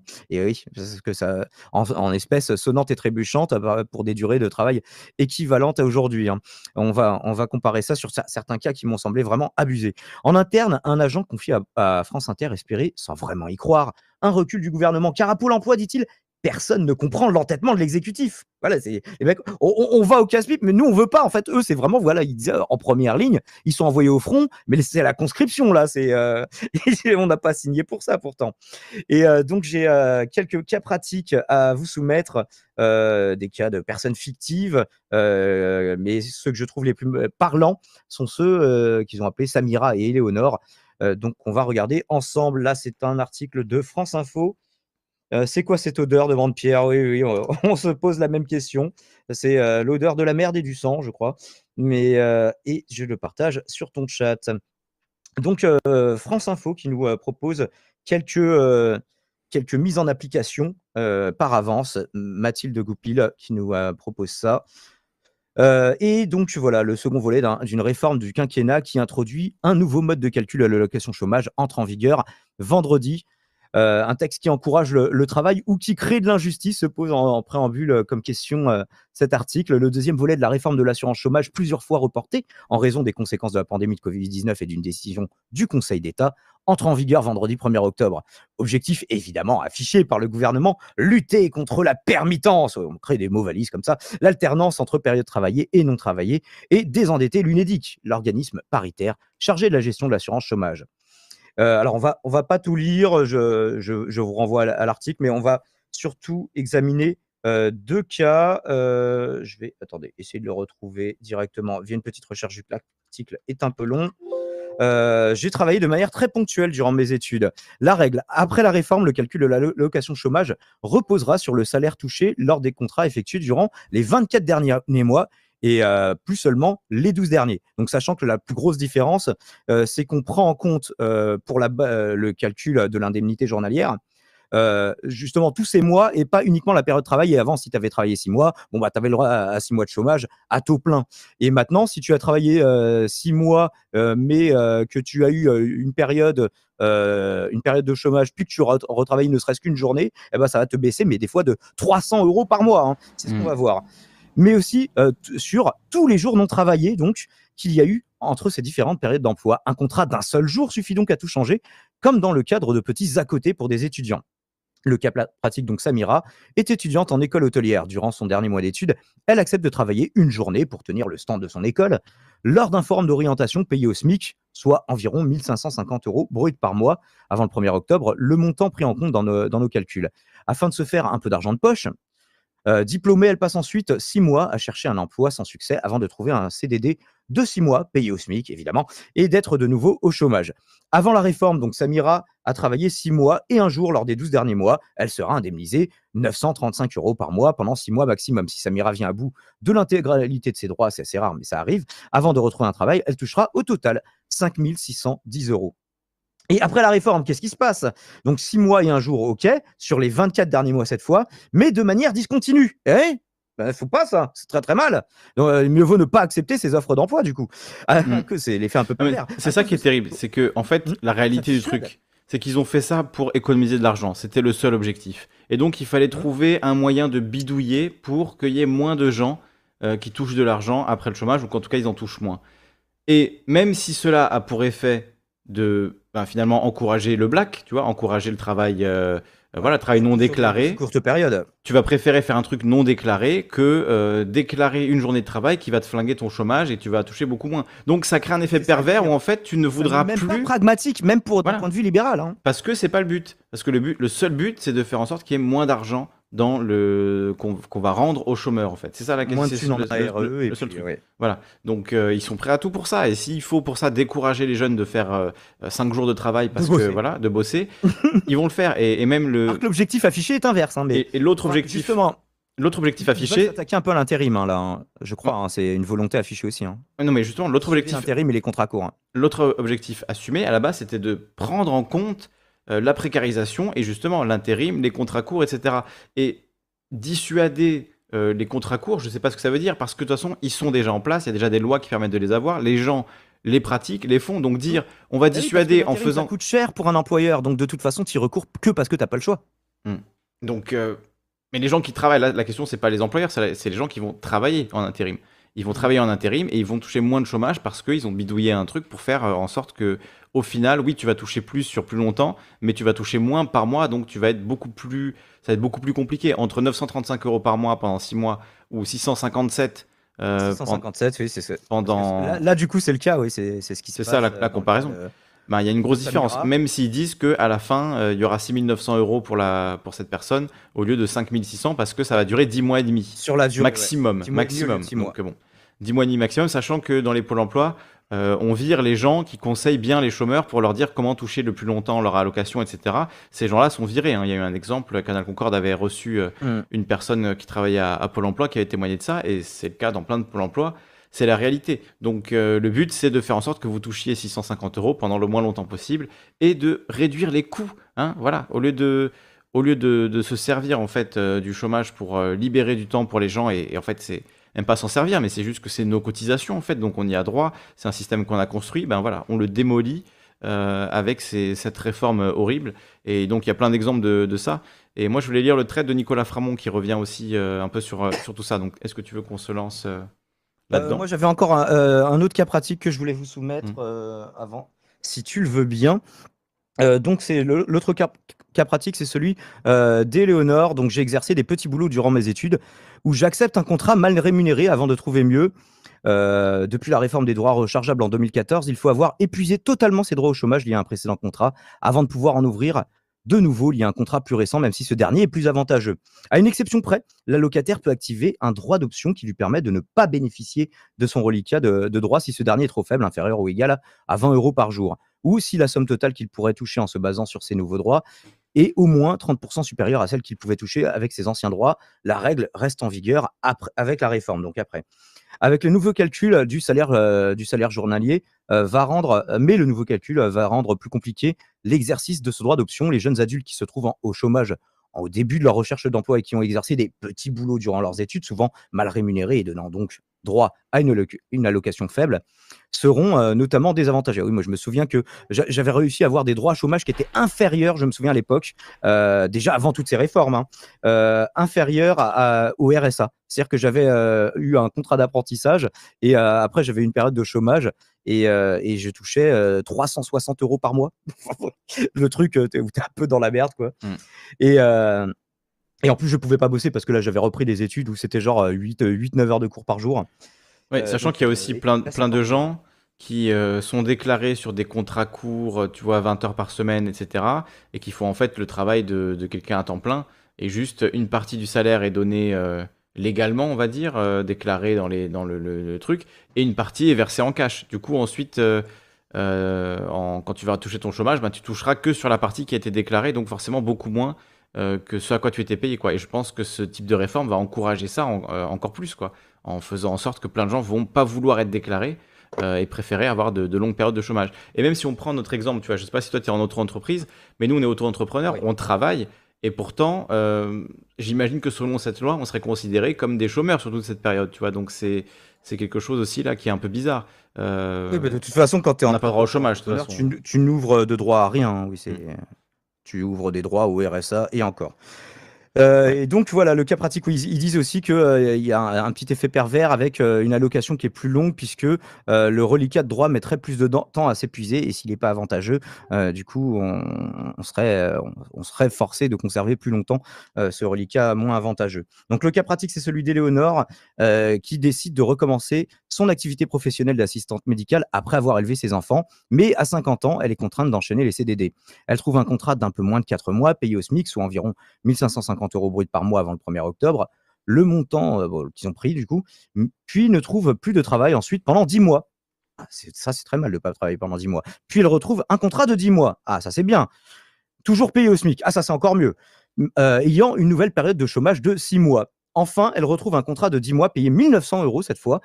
À la fin de ce CDD, elle est de nouveau au, ch- au chômage. Donc avant la réforme, euh, elle n'est pas indemnisée durant sa première période de chômage parce que son contrat précédent dure moins de 4 mois, c'est 6 mois pour ouvrir euh, des droits entiers. Euh, durant sa deuxième période de chômage, elle touche une allocation de 935 euros pendant 6 mois. Alors qu'elle connaît une troisième période de chômage, son dernier contrat, mieux payé que les deux premiers au SMIC, lui fait espérer une allocation de 1063 euros pendant 10 mois. Mais comme elle n'a consommé que 6 mois de son droit lié à ses précédents contrats, justement le reliquat dont on parlait, elle pourra toucher une indemnité de 935 euros pendant 8 mois avant d'avoir le droit de toucher son indemnité plus élevée liée à son dernier contrat qui était mieux payé. Si elle le souhaite, elle peut néanmoins activer son droit d'option et renoncer au mois d'indemnité de son premier droit. Là, par contre, il faut être sûr de, de pouvoir être en emploi pendant longtemps. Et après la réforme, qu'est-ce qui se passe? On passe de 1063 euros à 669 euros par mois. Et euh, 935 et 1063, là, dans les deux cas, c'est 669 euros du coup, euh, durant, euh, durant 6 mois, puis en- en- euh, pendant 18 mois. Donc, c'est vrai que c'est une plus longue durée. Mais euh, 669 euros par mois, c'est pas du tout la même. Là, on a 300, euh, ouais, on a, on a 400 euros de, de différence, quoi. C'est dingue. 400 euros par mois de différence, ça a un impact de dingue. Et pourtant, c'est la même durée travaillée. Et pourtant, ça, c'est des situations qui peuvent arriver à plein de gens, quoi. Mm. Ouais, c'est des situations réelles, c'est clair et net. Et justement le, but de faire une réforme comme ça, c'est de prendre en compte tous ces cas particuliers euh, pour que ce soit euh, voilà le moins le moins dur possible pour voilà des mères qui élèvent euh, leur enfant de manière célibataires ou, autres, enfin tous les cas qui sont évoqués, les étudiants, les travailleurs étudiants, etc., ils n'ont pas pensé à, à faire que ce soit pratique, plus simple. Au contraire, ça complique les modalités de calcul. On sait moins à quoi on a droit, parce que là, enfin voilà, on voit bien, c'est un chantier c'est ultra compliqué pour comprendre à quoi tu as droit exactement selon les périodes de travail et machin. Au lieu de simplifier, c'est ce c'est quand même ce que Macron nous avait vendu, tu vois. Donc je me base même pas sur euh, Ah, moi. c'est même pas une simplification. Voilà, je, je me base pas sur mes idéaux de gauchistes, euh, tu vois, qui voudraient le salaire à vie, frio, etc. Bon, voilà, euh, oublions. Même d'un point de vue libéral, même de- du point de vue de ce que Macron avait promis. On va simplifier le système, ça sera plus clair, on comprendra mieux à quoi on a droit, etc. Toi, tu comprends mieux à quoi tu as droit, là, selon les périodes travaillées. Tout ce que je comprends, c'est que je vais toucher moins d'argent, quoi. Donc, euh, Moins d'argent, plus longtemps. voilà, moins d'argent plus longtemps. Donc, euh, donc voilà, au final, tu vois, c'est, ça ne simplifie pas, ça dissuade les gens de prendre des petits boulots, de, de travailler. Euh, Enfin, ça, ça complique, ça complique encore une fois. C'est encore un millefeuille rajouté sur euh, les 300 000 feuilles administratifs dont la, qui composent le, le système juridique français. Et que euh, le but, c'est de simplifier et de euh, d'encourager à l'emploi. Ça dissuade à certains emplois et plus personne ne comprend rien. Bah bravo. Genre, Parce que bravo, le- seul but, c'est de faire des économies de bout de ficelle, d'économiser euh, un milliard ou trois milliards ou je sais pas combien de, de milliards ils ont réussi à, à, à mégoter comme ça. Parce que c'est ça les objectifs, c'est juste de réduire la dépense publique. Donc euh, le but n'est pas de- de- d'accompagner les gens dans la recherche d'emploi, de prendre en compte les réalités qui existent. Enfin voilà, tout ce qu'on disait. Même d'un point de vue libéral, c'est complètement à chier. Voilà, disons-le. Donc euh, moi je mettrais à chier sur 20 à cette réforme. Usine à gaz sur 20 pour Soumkat sur ton chat. Carnil Oui. qui nous dit bah si c'est simple, tout le monde l'aura dans le cul. Effectivement, c'est une conclusion comme une autre. Au moins là c'est bien, c'est bien résumé. Cette ouais. petite rediff. Est-ce que tu veux un mot de la fin pour YouTube? Non, bah des, Salut. des gros bisous. Et lisez le, le trait de Nicolas Framont. Faites des dons. Salut. À la prochaine. Euh, voilà qui est fait pour cette petite pastille, enfin cette longue pastille. Et euh, je te laisse le prochain sujet. Moi, je vais encore parler de des nouveaux, de McDo. Et Moi, de je, non, je voulais revenir euh, avant, avant qu'on attaque des nouveaux McDo, etc. Je voulais revenir sur la réforme du, du chômage avec ce trade de- dont je parlais tout à l'heure de, de Nicolas Framont, donc qui résume un petit peu cette réforme et voilà, de manière plus précise. Donc, on va bien insister là-dessus. Je pense que c'est important et à mon avis, les médias n'en parlent pas assez. 2,3 milliards économisés, donc pour détruire le- littéralement la vie de, de plein de personnes et rendre plus difficile la vie de, de tout le monde. C'est merci Macron. Apparemment, ils ont économisé 2 2,3 milliards grâce à Ah, cette 2, réforme. milliards, j'avais compris 200 milliards. Je me disais, bon, c'est dur, mais 200 milliards, ça peut aider à faire des trucs. 2 milliards, non. Mm. 2 milliards, ça va pas servir à Nausicaa qui nous dit le chômage n'est pas une dépense publique, Kali. Euh, oui, non, mais je Non, sais bien, Salaire différé. je sais bien, euh, Nausicaa, mais c'est de, je parle avec les termes de Macron, c'est comme ça que eux l'envisagent, c'est comme ça que, euh, enfin voilà, le but pour eux, soyons, soyons clairs, Les travailleurs cotisent pour ça. hein. c'est de, de réduire les charges. Donc, ils sont prêts à tout, même à pourrir la vie à tout le monde, et même finalement à gréver l'économie. C'est-à-dire même dans leur propre logiciel, c'est débile, quoi. Mais bon, bref, Est-ce que ça va réduire les cotisations salariales et patronales, du coup, ça? Euh, bah, sans, sans doute, euh, Ou est-ce que ça va juste économiser de l'argent à l'État? Je sais pas. J'avoue que je, je ne sais pas. On va lire le trait de Nicolas Attends, Framont. Il est, il est un petit peu, un petit peu long. Enfin, on va aller, on va aller- Je vais essayer d'aller vite. Donc, Nicolas Framont euh, de Frustration euh, Magazine. Je vous invite vraiment à aller, euh, à aller le suivre, à aller suivre Frustration Magazine. C'est très bon, très bon magazine en ligne. Euh, qui écrit ceci Cette semaine, un séisme social va s'abattre sur la France. La modification du mode de calcul de l'allocation chômage va mettre des centaines de milliers de personnes en grande difficulté financière. Il s'agit d'un décret d'application de la réforme de l'assurance chômage. Pôle emploi est parfaitement au fait de la violence de ce changement, donc c'est ce dont tu as parlé. Euh, en Ile-de-France, l'organisme a passé commande de nouveaux dispositifs de sécurité pour gérer la colère des demandeurs d'emploi après cette nouvelle régression de leurs droits. De quoi s'agit-il? Selon l'UNEDIC, 41% des allocataires vont perdre en moyenne 13% de leurs revenus dans l'année à venir. Pourquoi? Parce que le salaire journalier de référence, c'est-à-dire la base de calcul utilisée par Pôle emploi pour calculer votre allocation, change. Jusqu'ici, l'allocation, bon, ça c'est ce qu'on ce disait, hein, c'est calculé sur 12 mois, maintenant ce sera sur 24 mois, et le revenu sera divisé par le nombre de jours total, jours non travaillés inclus. Ça c'est vrai qu'il faut insister là-dessus, c'est ça tout le vice de, ce changement. quoi. Et donc ça complique le calcul, puisqu'il faut prendre en compte les jours euh, non travaillés, euh, et donc c'est voilà, pas du tout une simplification encore une fois. Salut Regidrop. Il faut désormais avoir travaillé 6 mois pour pouvoir recharger ses droits et non plus 4 mois comme actuellement. La contrepartie, c'est un temps d'indemnisation légèrement allongé qui ne bénéficierait qu'à ceux qui restent au chômage jusqu'à la fin de leurs droits. Quelqu'un qui aura travaillé en CDD 4 mois n'aura plus droit à une allocation chômage. Le fait d'avoir une période de chômage entre deux emplois sera aussi ultra pénalisant. Seuls les salariés au parcours homogène seront épargnés, les outsiders chers à Macron, morts de la poussière. Il existe d'autres mesures dans cette loi sans être sociale et de gauche. Pour l'indemnisation des démissions, les caractères pour en bénéficier. Ça, c'est vrai que c'est un truc qu'avait promis Macron euh, depuis longtemps, hein, pendant la campagne. Euh, donc le fait de, pouvoir, de, devoir, de pouvoir indemniser euh, les démissions. donc apparemment, c'est passé dans cette loi. Bon, on verra quelle forme ça prend. Ah. Alors, par contre, ça, ce sera un vrai truc parce que. ah oui, c'est un truc demandé depuis longtemps. On, te fait du chantage en disant de toute façon, je virerai pas si t'es pas content, tu démissionnes. Hmm. Il existe donc ces, mesures hein, pour la des, démissions les critères pour en bénéficier sont tellement restrictifs que seule une toute petite minorité des démissionnaires en profitera réellement. Un bonus-malus sur les cotisations patronales des entreprises en fonction de leur usage des contrats courts est mis en place. Donc ça c'est ce que tu disais, c'est euh, finalement pousser les, entreprises à euh, ne pas faire usage de contrats courts.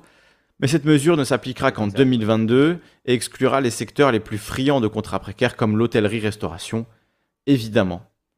Quelle est la logique? Lutter contre la précarité de l'emploi en réduisant le recours excessif aux contrats courts, nous dit la ministre du Travail, vraiment. C'est pourtant le gouvernement qui encourage les entreprises à utiliser ces contrats. C'est vrai que eux, ils sont pour créer de l'emploi.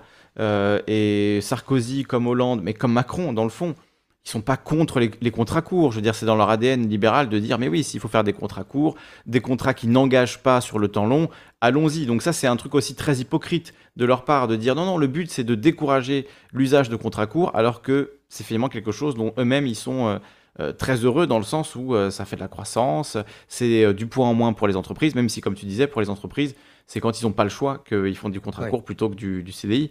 Mais bon, voilà, c'est censé aller dans cette flexibilisation de l'économie qui était déjà euh, celle de Christine Lagarde euh, en 2010, tu vois, sous Sarkozy.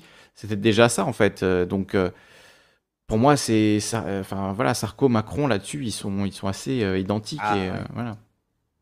Alors, on n'a pas proposé de, de, faire des travaux, de faire faire des travaux d'intérêt généraux aux personnes au chômage encore, hein, mais bon, ça, ça revient, ça revient périodiquement, mais en discussion, oui.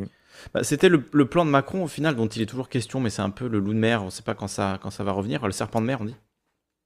Hmm. Euh, c'est l'idée de, euh, comment il avait appelé ça, avec un nom vraiment abominable, euh, du genre un revenu universel d'activité. Ah, le, RUA, c'était ça, voilà. Donc ce n'est pas du tout un revenu universel. Mettre, hein. mettre, revenu universel, tu vois, histoire de donner un gage, mais non, non. Ce n'est pas du tout un revenu universel. Euh, c'est en fait l'État qui vous donnerait un petit plus si vous avez une activité, si vous avez un travail. Euh, dans, le, dans le cadre euh, libéral et voilà, capitaliste, évidemment. Donc non, c'est pas du tout un revenu universel, mais c'est un truc dont Macron parle depuis longtemps. Et à chaque fois, il fait un peu peser ça. Genre, oui, alors on réforme là-dessus, mais on va faire le RUA, ou maintenant c'est la garantie jeune, ou je sais pas comment ils appellent ça. Mais qui sont en fait toujours des, des réductions. Je t'ai pas entendu, Damon. Non, je parle à mon chat, t'inquiète. D'accord. Encore s'il fait vachement soif. Bah oui, évidemment, mais c'est pour ça que j'ai des gros pots, des gros pots de confiote pour, euh, pour boire tout ça. Hein. Moi j'ai mmh. pire, moi j'ai la, grosse bouteille directement, tu vois. Pour ça jamais. Non mais il fait chaud. Et on parle beaucoup. Hein. Vous, vous êtes sur le chat, vous tapez avec vos doigts, vous ne parlez pas. Nous on est en train de parler, donc euh, voilà, forcément on a soif. Ah, il faut qu'il s'échauffe les doigts quand même. Hein. Eh oui, oui, c'est vrai. Je te laisse reprendre ton thread. Oui, les ordonnances travail de 2017 facilitent le recours au CDD, offrent des dérogations par branche, créent des contrats de mission qui s'arrête quand l'employeur le souhaite. Grâce au gouvernement, il est plus facile d'utiliser des contrats précaires. Donc voilà, c'est ce que je disais juste avant, c'est-à-dire c'est leur politique depuis le début de favoriser les contrats précaires et d'encourager euh, ce type de contrat qui finalement engage moins les entreprises et c'est voilà, c'est la vision libérale de Macron. Euh, et alors là-dessus, c'est vrai qu'il pourrait y avoir un débat et je vais me faire un peu l'avocat du diable. Euh, par exemple, au Canada, moi c'est le témoignage en tout cas que j'ai eu de plein de, gens qui vivent au Canada, il y a beaucoup moins ce problème de trouver du travail après ses études. Euh, en fait, voilà, ça embauche. Tu trouves du travail très facilement.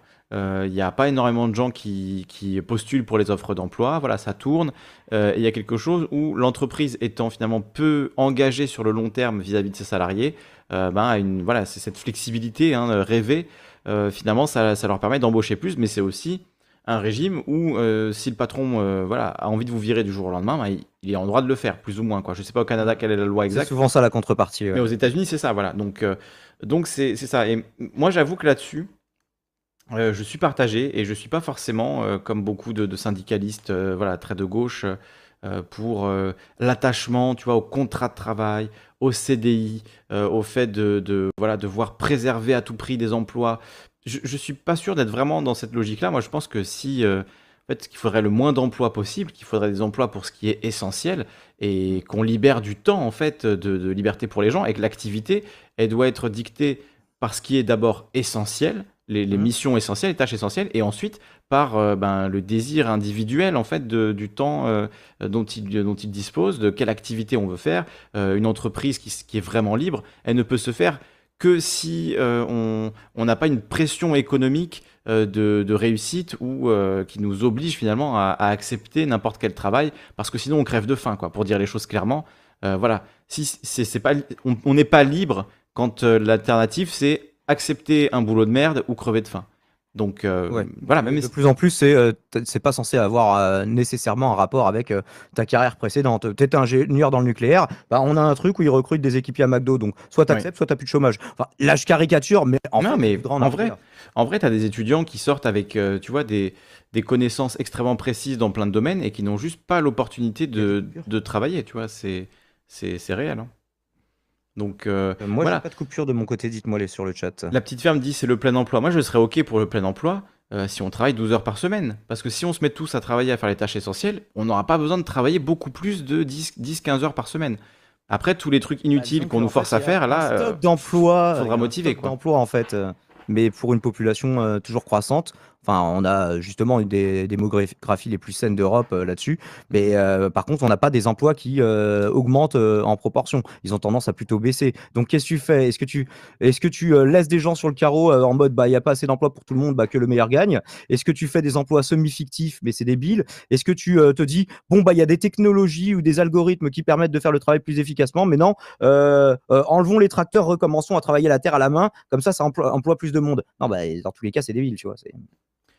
Donc, Et, euh, vite. euh, sur Twitch qui dit c'est ma vie, le fait de voilà devoir travailler ou, ou mourir de faim, c'est la vie de, de millions de gens, c'est notre vie aussi. Enfin voilà, on est tous dans ce dans ce système-là malheureusement. Et justement, je Un pense que de valeur. voilà, faut faut parler de ça, vraiment insister là-dessus, surtout en période électorale où plein de gens vont parler de politique. C'est ultra important d'avoir conscience de ça, qu'on crée la, la richesse, on crée la valeur. Euh, c'est pas les patrons qui euh, qui créent la valeur, c'est le- les gens qui travaillent. Donc euh, voilà, pour moi, on l'a vu pendant le confinement, on l'a très très bien vu. Il y avait euh, peut-être euh, 15 à 20% de la population, peut-être un peu plus, qui font des métiers vraiment essentiels. Les agriculteurs, tout ce qui est transport, acheminement de ressources, euh, tout ce qui est euh, euh, voilà, les caissières, les infirmières évidemment, les médecins.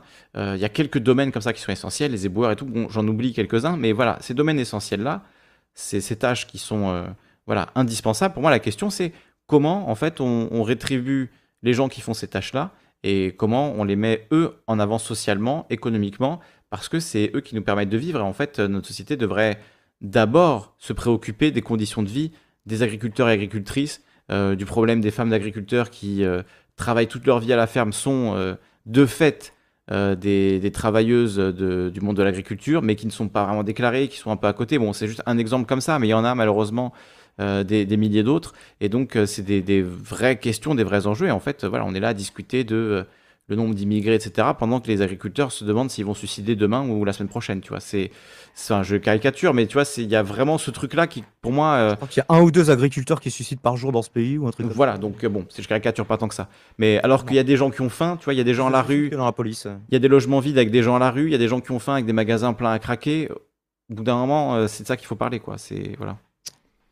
Donc euh, bon, je vous mets le lien du trade de, de Nicolas Framont. On va avancer un petit peu parce que sinon on n'aura pas le temps de prendre euh, des interventions. Et Nicolas Framont, je pense que je vais essayer de l'inviter parce qu'il est très bon et ça pourrait être euh, très intéressant de parler tout ça avec lui. Euh, J'espère que ça vous a donné envie. En tout cas, je vous mets le lien un peu partout. Il y a le sens des mots qui nous demande estimez-vous que l'armée soit un travail essentiel ou pas? Bah, je sais que en la matière, euh, ce qui prévaut, euh, c'est civis pacem parabellum, hein, mais si tu veux la paix, prépare la guerre. Mais en temps de paix, force est de constater que l'armée, bah, c'est quelque chose qui coûte de la thune tous les mois pour rien. Alors pour rien, moi je dirais pas jusque là parce qu'il y a une activité que, C'est dissuasif, quoi. Mais Il y a une activité quand même que fait l'armée, euh, c'est la sécurité civile.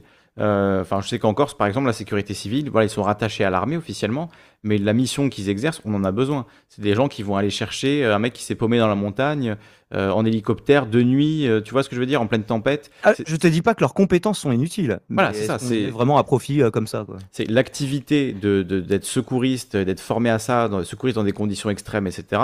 Aujourd'hui, c'est beaucoup de militaires qui font ça. Je pense que ça, c'est des, bataillons, enfin, les des, je sais pompiers, pas comment on appelle ça. hein, de toute façon. Les pompiers, c'est les militaires. Bon, voilà, il y, a- il y a quand même des, des- des missions que, voilà, un- qui demandent un haut niveau de, de qualification, de courage aussi, disons-le. Aller chercher quelqu'un dans la montagne en pleine tempête, ben, D'aptitude. tu, hein, tu ouais. peux mourir. Il y, a des, enfin, il y a clairement des gens qui meurent chaque année de, de- en, en allant sauve- euh, secourir des gens qui sont euh, perdus, qui ont, voilà, qui- qu'il faut aller secourir. Donc euh, voilà, ça pour moi c'est quelque chose qu'il faut faire, hein, l'éteindre des incendies, etc. C'est des tâches euh, primordiales, importantes, et on serait euh, honteux de ne pas avoir ça ou d'avoir privatisé ce genre de truc-là. Donc euh, Brochette Mystère qui nous dit Je suis gérant d'une société de 4 personnes. Demain, on supprime le CDI ou alors on le rend plus flexible. J'embauche, deux ou trois personnes supplémentaires. Oui, mais est-ce que en fait ce sera mieux pour les gens que tu vas embaucher euh, de, en fait, oui, il y aura des personnes qui vont être embauchées, mais en fait, il y a plein de personnes qui vont se faire virer aussi, quoi. Et ces personnes qui vont se faire embaucher sauront qu'elles auront pas de, enfin, moins de filet de sécurité, quoi. C'est qu'aujourd'hui, on... justement, ce que tu veux dire, c'est que dans le cadre du CDI, on ne peut pas licencier quelqu'un n'importe comment, même s'il existe des, des dispositions, hein, des ruptures conventionnelles, etc. Et après, est-ce que c'est toujours avantageux pour l'employeur? Je ne sais pas. Mais euh, en fait, il faut que ce soit aussi un peu avantageux pour le salarié aussi, Hmm. à un moment. C'est à ça que ça sert, dans le droit du travail. Donc, euh, on ne sera pas forcément d'accord là-dessus. Mais je propose qu'on avance quand même un petit peu parce qu'il est 19h18. Et euh, moi, pour une fois, je vais être un peu comme toi, Lisande. Je ne vais pas trop pouvoir m'attarder après 20h.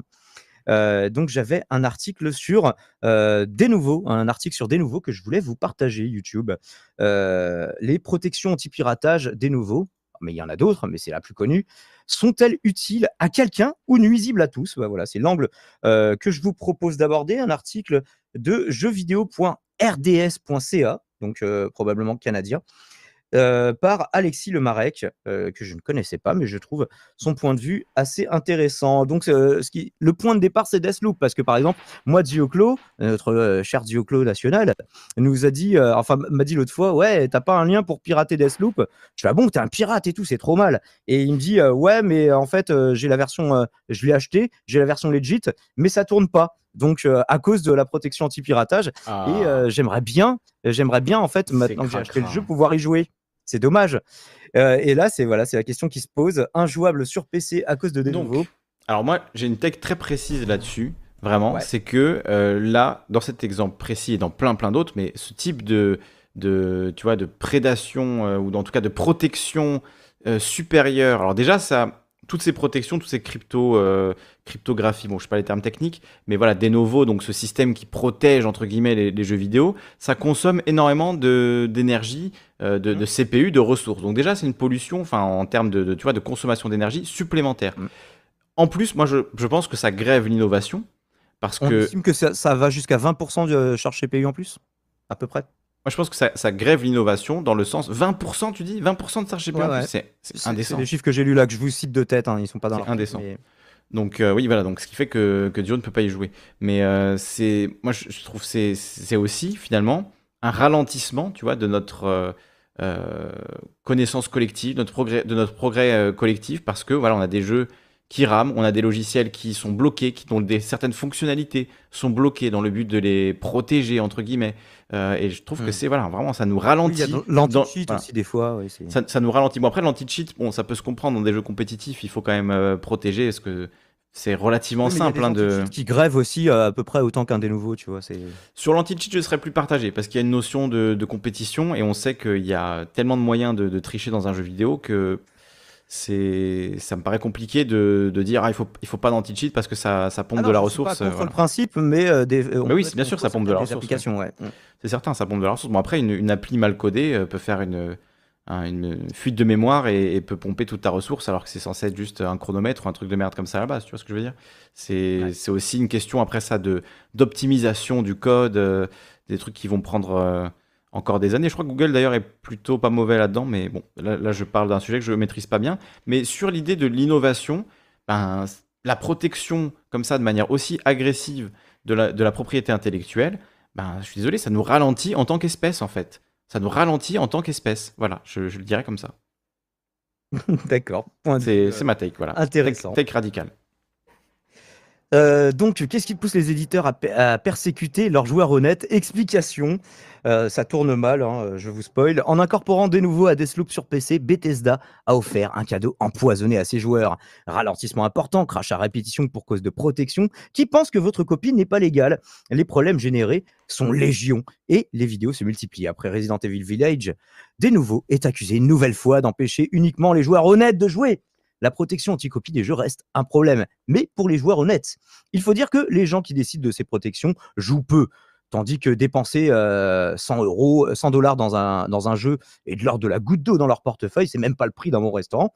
Il n'est pas étonnant que leur façon de faire conduise à punir le BRG afin de protéger les moutons du loup.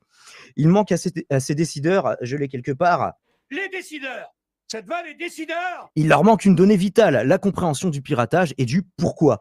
Mais d'abord, il est important de savoir une chose. Un logiciel anticopie ne va pas pousser à se procurer une version originale. Les joueurs sont patients et encore plus dans ce milieu. Ils ne veulent pas payer 100 dollars un jeu qui se termine en quelques heures, mais débourseront beaucoup, une dizaine ou une vingtaine de dollars lorsqu'ils seront en spécial, en promotion sur Steam. D'autre part, penser que tous les joueurs peuvent se payer des jeux à 100 dollars et mal connaître le marché. Tout comme penser que, parce que c'est gratuit en téléchargement illégal, que des millions de joueurs ne vont plus acheter, acheter leurs jeux. Donc après, ils expliquent que c'est euh, compliqué le piratage. En vrai, non. En vrai, non, c'est pas du tout compliqué. Les plateformes connues euh, comme Steam, GOG, Uplay offrent une facilité d'utilisation qui surpasse de très loin les copies pirates. Leurs utilisateurs veulent du plaisir immédiat et ne sont aucunement prêts à supporter les contraintes du téléchargement illégal. Pour télécharger un jeu illégalement, il faut déjà trouver le bon site. Ils sont connus et que le téléchargement se on ne les nommera pas évidemment et que le téléchargement se passe, euh, se passe bien. Chose réservée à un public déjà connaisseur et maîtrisant un peu plus le web que la norme. Après l'avoir téléchargé, il faut monter une image disque pour l'installer. C'est rarement le cas. hein. Maintenant, c'est souvent en fait c'est du plug and play hein, les, versions pirates Mm. vraiment. Puis remplacer manuellement quelques fichiers de jeu. Bon, c'est un contrôle C, contrôle V dans un fichier racine. Bref, c'est pas Il y avait la fameuse chanson de, de Usul, hein, à l'époque du 3615 Usul, le pirate. du chanson légend- légendaire. Contrôle C, contrôle V. Était- Incroyable. qui était plutôt cool, effectivement, avec Dorian, euh, qui nous manque. Euh, puis remplacer manuellement quelques fichiers du jeu si le crack n'a pas été incorporé au launcher. Et je ne vous parle même pas des transferts de sauvegarde qui ne sont pas à la même place en fonction des jeux si l'on change de disque. Bref, vous l'aurez compris, télécharger illégalement reste tout un sport qui impose des contraintes. Bah, pour moi, la, vraie, d'arguments. la vraie contrainte du, du téléchargement pirate, c'est les jeux multijoueurs, en fait. C'est les seuls où tu peux pas vraiment reproduire l'expérience simplement, tu vois. euh, euh, l'expérience de jeu de, de- voilà du multijoueur en fait euh, si c'est payant c'est payant. Tu peux pas vraiment euh, contourner ça quoi comme par exemple euh, Il, paraît qu'il existerait des façons de, hein, mais euh, Oui, mais c'est euh, beaucoup. Voilà, c'est déjà, un degré. Il faut aller prendre des hamachi, faire des machines virtuelles, se connecter à des serveurs pirates. Bon, ça devient un peu plus compliqué, ça existe, mais comme WoW, hein, WoW, il y a toute une économie des serveurs pirates de WoW euh, qui euh, fonctionnent d'une manière différente du jeu original et où il y a voilà, des modifications qui, que, les, que les gens veulent, que certaines personnes veulent avoir, donc ils jouent sur des serveurs pirates. Je pense que ça existera toujours. En fait, ce qu'il faut comprendre, c'est que le, la piraterie euh, aura toujours une longueur d'avance. aura, aura toujours une longueur d'avance, mais même, mais même longueur non, mais même au-delà de ça, tu vois, en fait, fait gagner de l'argent à, à ces industries. C'est ça qu'ils que n'ont jamais compris et ils sont vraiment débiles de ne pas avoir compris ça. Par exemple, il y a un exemple très concret, Hotline Miami, qui est un jeu qui a été développé par deux Suédois euh, complètement perchés. Enfin voilà, qui est un jeu qui aurait pas forcément dû avoir le succès qu'il a eu. Aujourd'hui, tout le monde connaît ce jeu dans le voilà le milieu gaming, même alors que c'est un jeu indé, euh, voilà, vraiment confidentiel à la base. Teste- tu te sers des versions pirates pour tester le jeu avant de l'acheter, des fois. voilà, exactement. Et en fait, ce qui s'est passé le jour de la sortie, c'est qu'il y a une version pirate qui a été mise en ligne sur Pirate Bay et qui contenait des bugs qu'ils ont corrigés, euh, tu vois, quelques heures après la sortie du jeu. Et du coup, les créateurs du jeu ont mis eux-mêmes une version avec les bugs corrigés euh, sur Pirate Bay pour que les gens qui essayent le jeu au moins essayent une version propre. Et le jeu s'est vendu voilà, à des millions d'exemplaires. Je sais pas combien de millions ils sont faits avec euh, Hotline Miami 1 et 2, mais ça a marché extrêmement bien parce que les gens ont pu tester le jeu, ont apprécié la démarche. Et, euh, voilà, et en fait, le, truc s'est diffusé. Et donc, forcément, plus vous le permettez que ce soit diffusé, plus il y a de chances qu'il y ait des gens qui y aillent mettre euh, 10 euros, 15 euros, etc. euh, pour, euh, pour supporter votre jeu. Donc, euh, pour moi, c'est quelque chose qui, qui marche en fait euh, complètement avec l'industrie du jeu vidéo. Et je suis consterné que ni l'industrie du cinéma, euh, ni l'industrie du jeu vidéo n'aient compris ça. Les seuls qui l'ont un peu compris, c'est l'industrie de la musique qui a créé finalement le truc rêvé de tout le monde avec Spotify. Bon, pour moi, c'est pas parfait, évidemment, il y a plein de problèmes, mais en tout cas, ça permet de rémunérer les artistes et d'avoir un accès euh, à, à énormément de- de- d'artistes sans avoir à rémunérer individuellement chaque artiste. Ils vont, on va plutôt faire ça pour un concert. Tu, on va plutôt payer un billet de concert pour euh, rémunérer individuellement un artiste. Euh, ou euh, maintenant ils vendent des t-shirts ou des suites, etc. Enfin, il y a d'autres moyens aujourd'hui de monétiser la musique, mais l'accès à la musique, il est un peu plus simple. Même si moi je trouve que c'est un peu dommage que ce soit derrière euh, du 15 dollars par mois et que les artistes Ouais. soient très très mal rémunérés, mais c'est encore une autre question. Mais en tout cas, euh, voilà, Ça rémunère plus au clic sur Spotify que sur YouTube, mais bon, en même temps, sur euh, Spotify, c'est payant parce que la version gratuite est juste euh, en fait, c'est injouable. C'est Mm. pas, enfin, c'est pas euh, possible pour moi.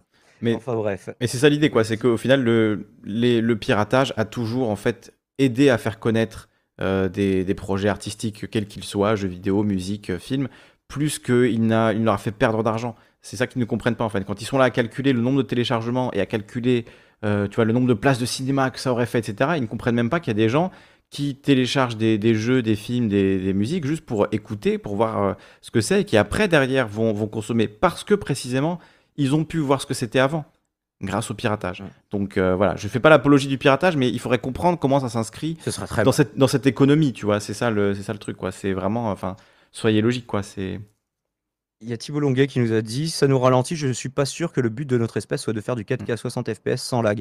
Alors, peut-être qu'aujourd'hui, c'est débile de vouloir le généraliser, mais en fait, à terme, les, euh, les progrès, les progrès technologiques font, que- font que, évidemment, on va pas être en 480p 25 FPS euh, dans euh, 50 ou 100 ans.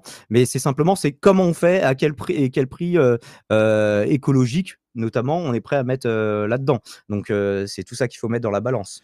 Euh, après le- la numérisation. euh, évidemment, qu'il faut, qu'il faut euh, la numérisation de, de, de plein de choses, ça peut aussi, euh, tu vois, enfin, le CD que tu vas écouter euh, sur une plateforme de streaming, tu ne vas pas l'acheter, donc il n'aura pas besoin d'être produit, donc euh, ça te demande, tu vois, ça, ça a permis de supprimer tout un tas de, de choses qui étaient nécessaires avant pour, tu vois, de- d'imprimer des feuilles, etc. Aujourd'hui, on a beaucoup moins besoin de le faire, donc on peut trouver un équilibre, et, et en numérisant intelligemment les choses, on peut aussi éviter de produire du coup des, des choses matériellement, quoi. Ouais, après, c'est encore toujours pareil. C'est euh, euh, pour euh, le fonctionnement des serveurs, quelle quantité d'énergie, quelle bien quantité, sûr, bien cette sûr. quantité d'énergie, qu'est-ce qu'elle génère en CO2. Enfin, il y, a- il y a tout ça à mettre dans la balance. Mais tu peux optimiser, avoir une énergie plus propre, avoir des, euh, des serveurs qui consomment moins d'énergie. Tout ça, c'est euh, des. Je vous renvoie à ma vidéo sur Bill Gates, justement, puisque les gens croient qu'ils veulent, qu'ils voulaient euh, tuer euh, 15% de la population mondiale, alors qu'en fait, euh, c'était plutôt ça euh, le sujet. Bref, je reprends mon article parce qu'il est 19h29. Un jeu, c'est dispendieux. Il y a bien l'argument que si l'on peut se payer un PC, on peut également se payer des jeux. Mais c'est mal connaître un autre problème. C'est vrai qu'un PC, ça se rentabilise pour toutes ces raisons assez rapidement quand même. Surtout si on voit le prix d'une PS5 neuve.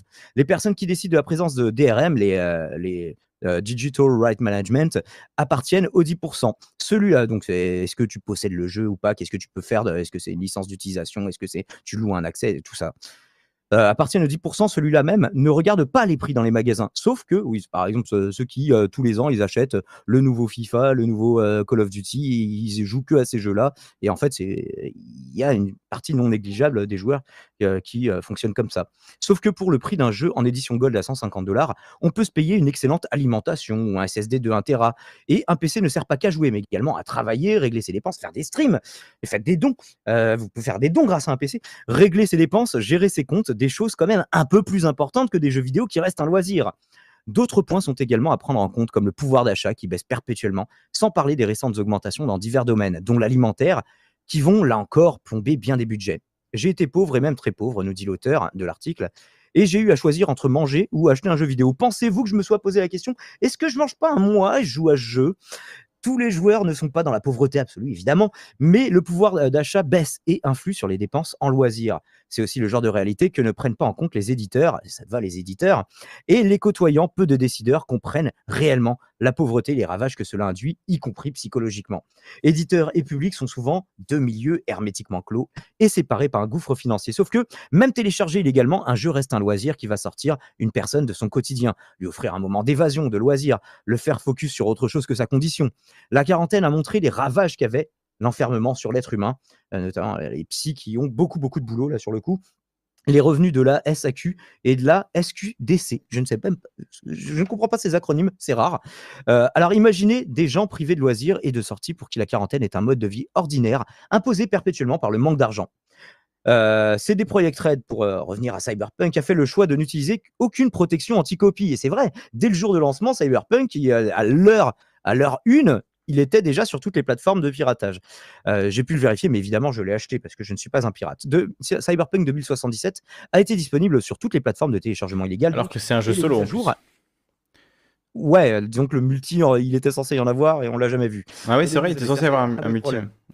Oui, oui. Mais bah, du coup- du coup, vu que c'est- GTA. Vu que c'est un jeu solo sans protection DRM, tu peux avoir l'intégralité de l'expérience euh, voilà, immédiatement. Et je crois pas que Cyberpunk se soit mal vendu à cause de ça ou qu'ils aient perdu beaucoup d'argent. Même s'il y a eu des dramas, des dramas ultra intenses, euh, plus, euh, payant.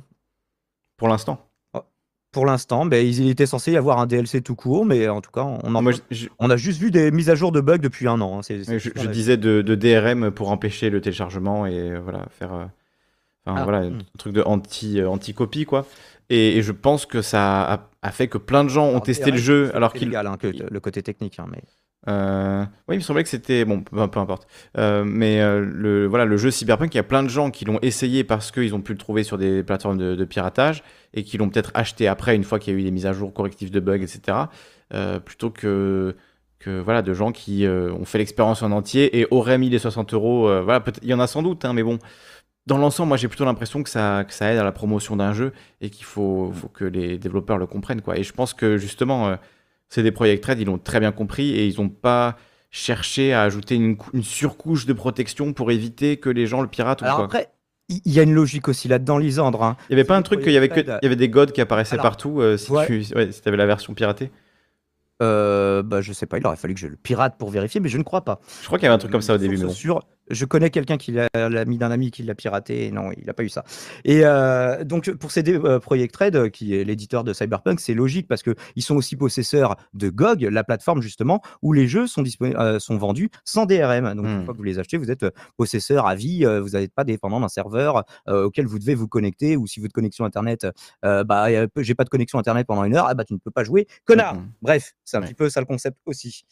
Euh, donc, euh, ils ont euh, fait, oui, voilà, Cyberpunk partout sur les plateformes de piratage. Et pourtant, le jeu s'est écoulé, comme tu le rappelles, à 13,1 millions d'exemplaires, avec une majorité de copies. Ouais, c'est pas mal, c'est pas mal quand même. Hein. 13 millions. Parce que sur, ouais, parce que sur, P- sur le PlayStation Store, justement, ça a été retiré. Donc, Hmm. du coup, ça, ça, ça augmente proportionnellement Sur PS4. euh, les, les ventes ouais, sur PS4.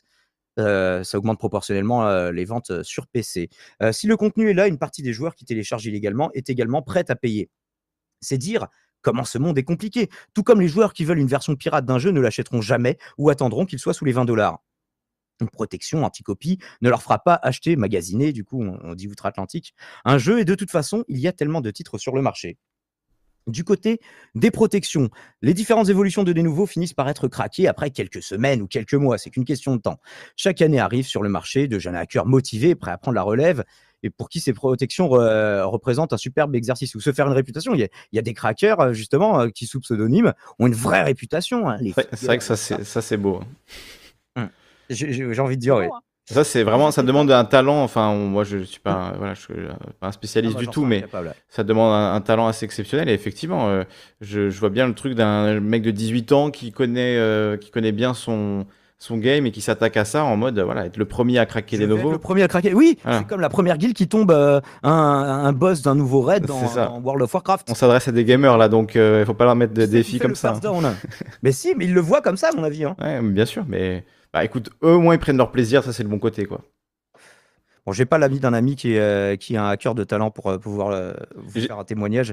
J'ai vu que. Thinkerview, ils ont fait un, un Thinkerview sur le hacking là récemment, le, le hacking au 21e siècle, ou un truc comme ça. Il y a beaucoup de choses à voir hein, entre ce dont on parlait tout à je l'heure. Ouais. Tu m'enverras le lien. On va regarder. N'oublie pas. On en Euh, parlera la je- semaine je- prochaine. Je, finis donc le- l'article. Oui. Euh, plus inquiétant pour les éditeurs, cependant, cette guerre a créé sur PC un phénomène encore pire que le remède. Une frange de joueurs de plus en plus importante fait l'impasse sur les jeux protégés par des nouveaux. Et oui, même les joueurs, ils, voudraient l'acheter, mais ils se disent Attends, il y a du de nouveau. Non, je sais la saloperie que c'est, bah tant pis, ce jeu, je, je l'achèterai pas. Ouais, c'est ça. Bah, voilà, voilà, bravo. Pire, Très ils intelligent. le piratage, sachant que les jeux tournent de manière optimum, contrairement aux versions légales. Bah oui, c'est-à-dire que si la version légale, euh, elle utilise 20% des ressources de ton processeur Des euh, de la puissance de calcul de ton PC d'une manière générale avec le GPU aussi euh, pour euh, pour euh, contourner en fait euh, pour euh, marché en dépit de ce dénouveau. La version pirate, t'as 20% de plus du coup. Donc la version pirate est mieux. C'est dingue Enfin bref, pour résumer, l'absence de dénouveau n'incitera pas un joueur honnête à pirater un jeu, car pirater un jeu impose bien trop de contraintes. À l'opposé, sa présence est responsable des baisses des ventes du fait que les joueurs boycottent de plus en plus cette protection qui ruine l'expérience du jeu. Cela fait des années que la guerre contre le piratage fait rage pour un résultat quasi nul. Des groupes ont beau avoir été, été arrêtés, des serveurs fermés, d'autres s'en prennent immédiatement, en prennent immédiatement la relève. Euh, la méconnaissance du marché et en particulier des joueurs et des différentes raisons qui peuvent pousser à pirater sont autant de facteurs qui continuent d'imposer ce type de protection, quitte à ruiner l'expérience de millions d'autres joueurs qui ont payé leur jeu. Finalement, cela revient à punir des personnes pour des méfaits pour des méfaits commis par d'autres. Donc un article proposé par Alexis Lemarec euh, le 15 septembre 2021, auquel je vous renverrai dans les sources. Qu'est-ce que tu en as pensé euh, du coup C'est pour ça que j'ai titré comme ça, c'est que en fait ça n'aide même pas les éditeurs euh, ça nuit aux développeurs, puisque du coup leur jeu est moins joué. Euh, ça nuit énormément aux joueurs. Et, euh, finalement, ça encourage le piratage, paradoxalement. Ouais, c'est ce que je disais au début, hein, ça nous ralentit en tant qu'espèce. Je, je, reste sur, cette, sur ça. Je pense que tout ce que tu as lu dans l'article va dans mon sens totalement. Enfin, voilà, on voit que ça n'atteint pas le but que ça s'est fixé. ça encourage finalement le piratage alors c'est censé le combattre. ça fait une, mauvaise expérience pour les gens qui payent ça c'est quand même le comble. Hein. Je veux dire, le, but c'est quand même que l'expérience pour les gens qui payent soit la plus optimale euh, possible. Là non, si tu télécharges euh, gratuitement, tu as la meilleure expérience possible. Si tu dépenses 60 euros, tu as une expérience de moins bonne qualité. Donc euh, voilà, je pense que tout est dit. En fait, c'est à partir de là, là le, marché ne fait pas son travail et le piratage ne fait que en fait, c'est comme, en fait, c'est le même sujet que le chômage avant, c'est-à-dire qu'on affiche euh, une volonté et en fait, les conséquences sont inverses à cette volonté affichée. Oui. Bravo. mais tu vois, c'est comme, euh, c'est-à-dire bravo. C'est comme la, guerre, euh, la guerre que fait Nintendo contre contre l'émulation. en fait, Nintendo ne sont pas capables de, de produire un que même ne font que l'émulation, hein, qui vendent à prix d'or. Oui, c'est ça, voilà, ça c'est encore plus terrible. Mais en gros, Nintendo n'est pas capable de produire une expérience comparable euh, à, ce que propose l'émulation aujourd'hui. Par exemple, euh, mon cousin m'a donné euh, sa, sa, Super Nintendo Mini. Il y a, ok, il y a 20 jeux, alors c'est très bon jeu de, Super Nintendo, mais moi, je sais que c'est possible techniquement, avec cette Super Nintendo Mini, de, de, jouer à des centaines et des centaines de jeux Super Nintendo. Donc, l'expérience que propose Nintendo, est de fait. Elle est bridée dès le début. Voilà, moins, moins bien que ce que je pourrais avoir en prenant un petit ordinateur et en mettant des ROM, euh, des ROM dessus. Et là où ça va encore plus loin, c'est que cette conservation des ROM, cette conservation des jeux, c'est un travail presque d'historien, tu vois, c'est un travail qui est ultra mhm. important. Et Nintendo n'est pas capable de le faire. Tous les éditeurs de cette époque-là ont détruit les masters de leurs jeux, ont détruit tous les codes de, de leurs jeux. On n'a que les cartouches qui ont été publiées. Donc sans le travail des hackers qui vont reconstituer ces ROM sur ordinateur pour les rendre jouables euh, via l'émulation, etc. Sans tous les gens qui ont. En abandonware, il y en a qui font un travail d'archiviste justement là où il n'y a pas de problème au niveau légal ou dans une zone un peu grise. Mais restons sur les jeux Nintendo, tu vois, qui sont, qui sont cultes, etc. Si Nintendo décide de ne pas rééditer Super Metroid, eh ben vous, vous ne pourrez pas jouer à Super Metroid autrement euh, qu'en piratant en fait. Donc euh, c'est euh, donc en fait, c'est des, entreprises capitalistes qui ne sont pas capables d'offrir un service, je parle en termes voilà, vraiment libéral capitaliste, mais qui ne sont pas capables d'offrir le service qu'elles sont censées offrir et qui font la guerre aux gens qui offrent ce service généreusement et gratuitement en plus. Hein, sans, euh, certains se font de l'argent euh, là-dessus, évidemment, il y a des sites qui mettent de la pub, etc. Mais la plupart du temps, les gens qui participent à cette activité, ils le font par passion.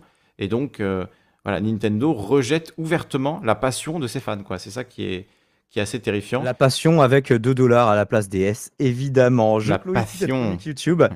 Abonnez-vous, likez, commentez, partagez, faites des dons. Et euh, le couvre-feu, c'est tous les jeudis à 18h ou à 18h10 quand on a des galères. Et euh, avec une radio libre aussi tous les mardis à 22h. Voilà, faisons un peu d'auto-promo. Tant qu'à faire, ciao ciao. La piraterie vaincra. Ah, euh, trop, ah, tard. Mais en tout cas, pour la rediff complète, ils l'entendront. Et ça sera le, la bonus track, tu vois. et et ah, j'ai euh, eu le bug de Discord. J'ai encore deux sujets que je peux ah faire assez rapidement. On n'a pas parlé de Sarkozy. Hein. Il fallait dire un mot de Sarkozy ah bah, quand même. Euh, Sarkozy qui a, qui a, été du coup condamné aujourd'hui. Alors j'ai même plus l'article en plus. Je, dis ça, mais j'ai même pas l'article. Qui a été condamné aujourd'hui à un, un, an de prison ferme. Euh, donc, oh non, le pauvre. Donc voilà, dans l'affaire Big Malion, affaire du financement de la campagne de 2012. Ils ont tous été condamnés hein, dans l'ensemble. Euh, il y a eu vraiment voilà, plusieurs peines qui sont tombées. Donc il fera un an de bracelet électronique à la maison, Nicolas Sarkozy. Lui qui déclarait qu'il ne voulait pas de- d'aménagement de, peine pour les peines de moins de 6 mois. Il vient de prendre un an de prison. Il va les faire à la maison. Donc là, c'est vrai que je serais pour qu'on applique. L'arroseur, il est un peu mouillé là. Voilà, on- je serais pour qu'on applique sa propre politique et que effectivement Sarkozy fasse euh, un an de prison. Il a été condamné à un an de prison. Un an de prison, voilà. Pour Sarkozy, je suis pour. Même si, bon, voilà, après le système euh, carcéral, euh, je ne suis pas pour. Mais là, j'avoue, Oui, il serait dans une prison en or Voilà, euh, oui, non, de 90 mètres carrés. ça aussi. Non, mais le, même le système punitif de manière générale. Mais là, j'avoue que quand c'est Sarkozy, j'ai quelque part le, le droitard en moi se réveille et a envie de condamner, de condamner, voilà, de punir, oui. Donc, euh, donc voilà, une sombre affaire, euh, l'affaire Big Malion, mais ce, là, l'entrée, voilà, le, les apéritifs, c'était l'affaire des écoutes.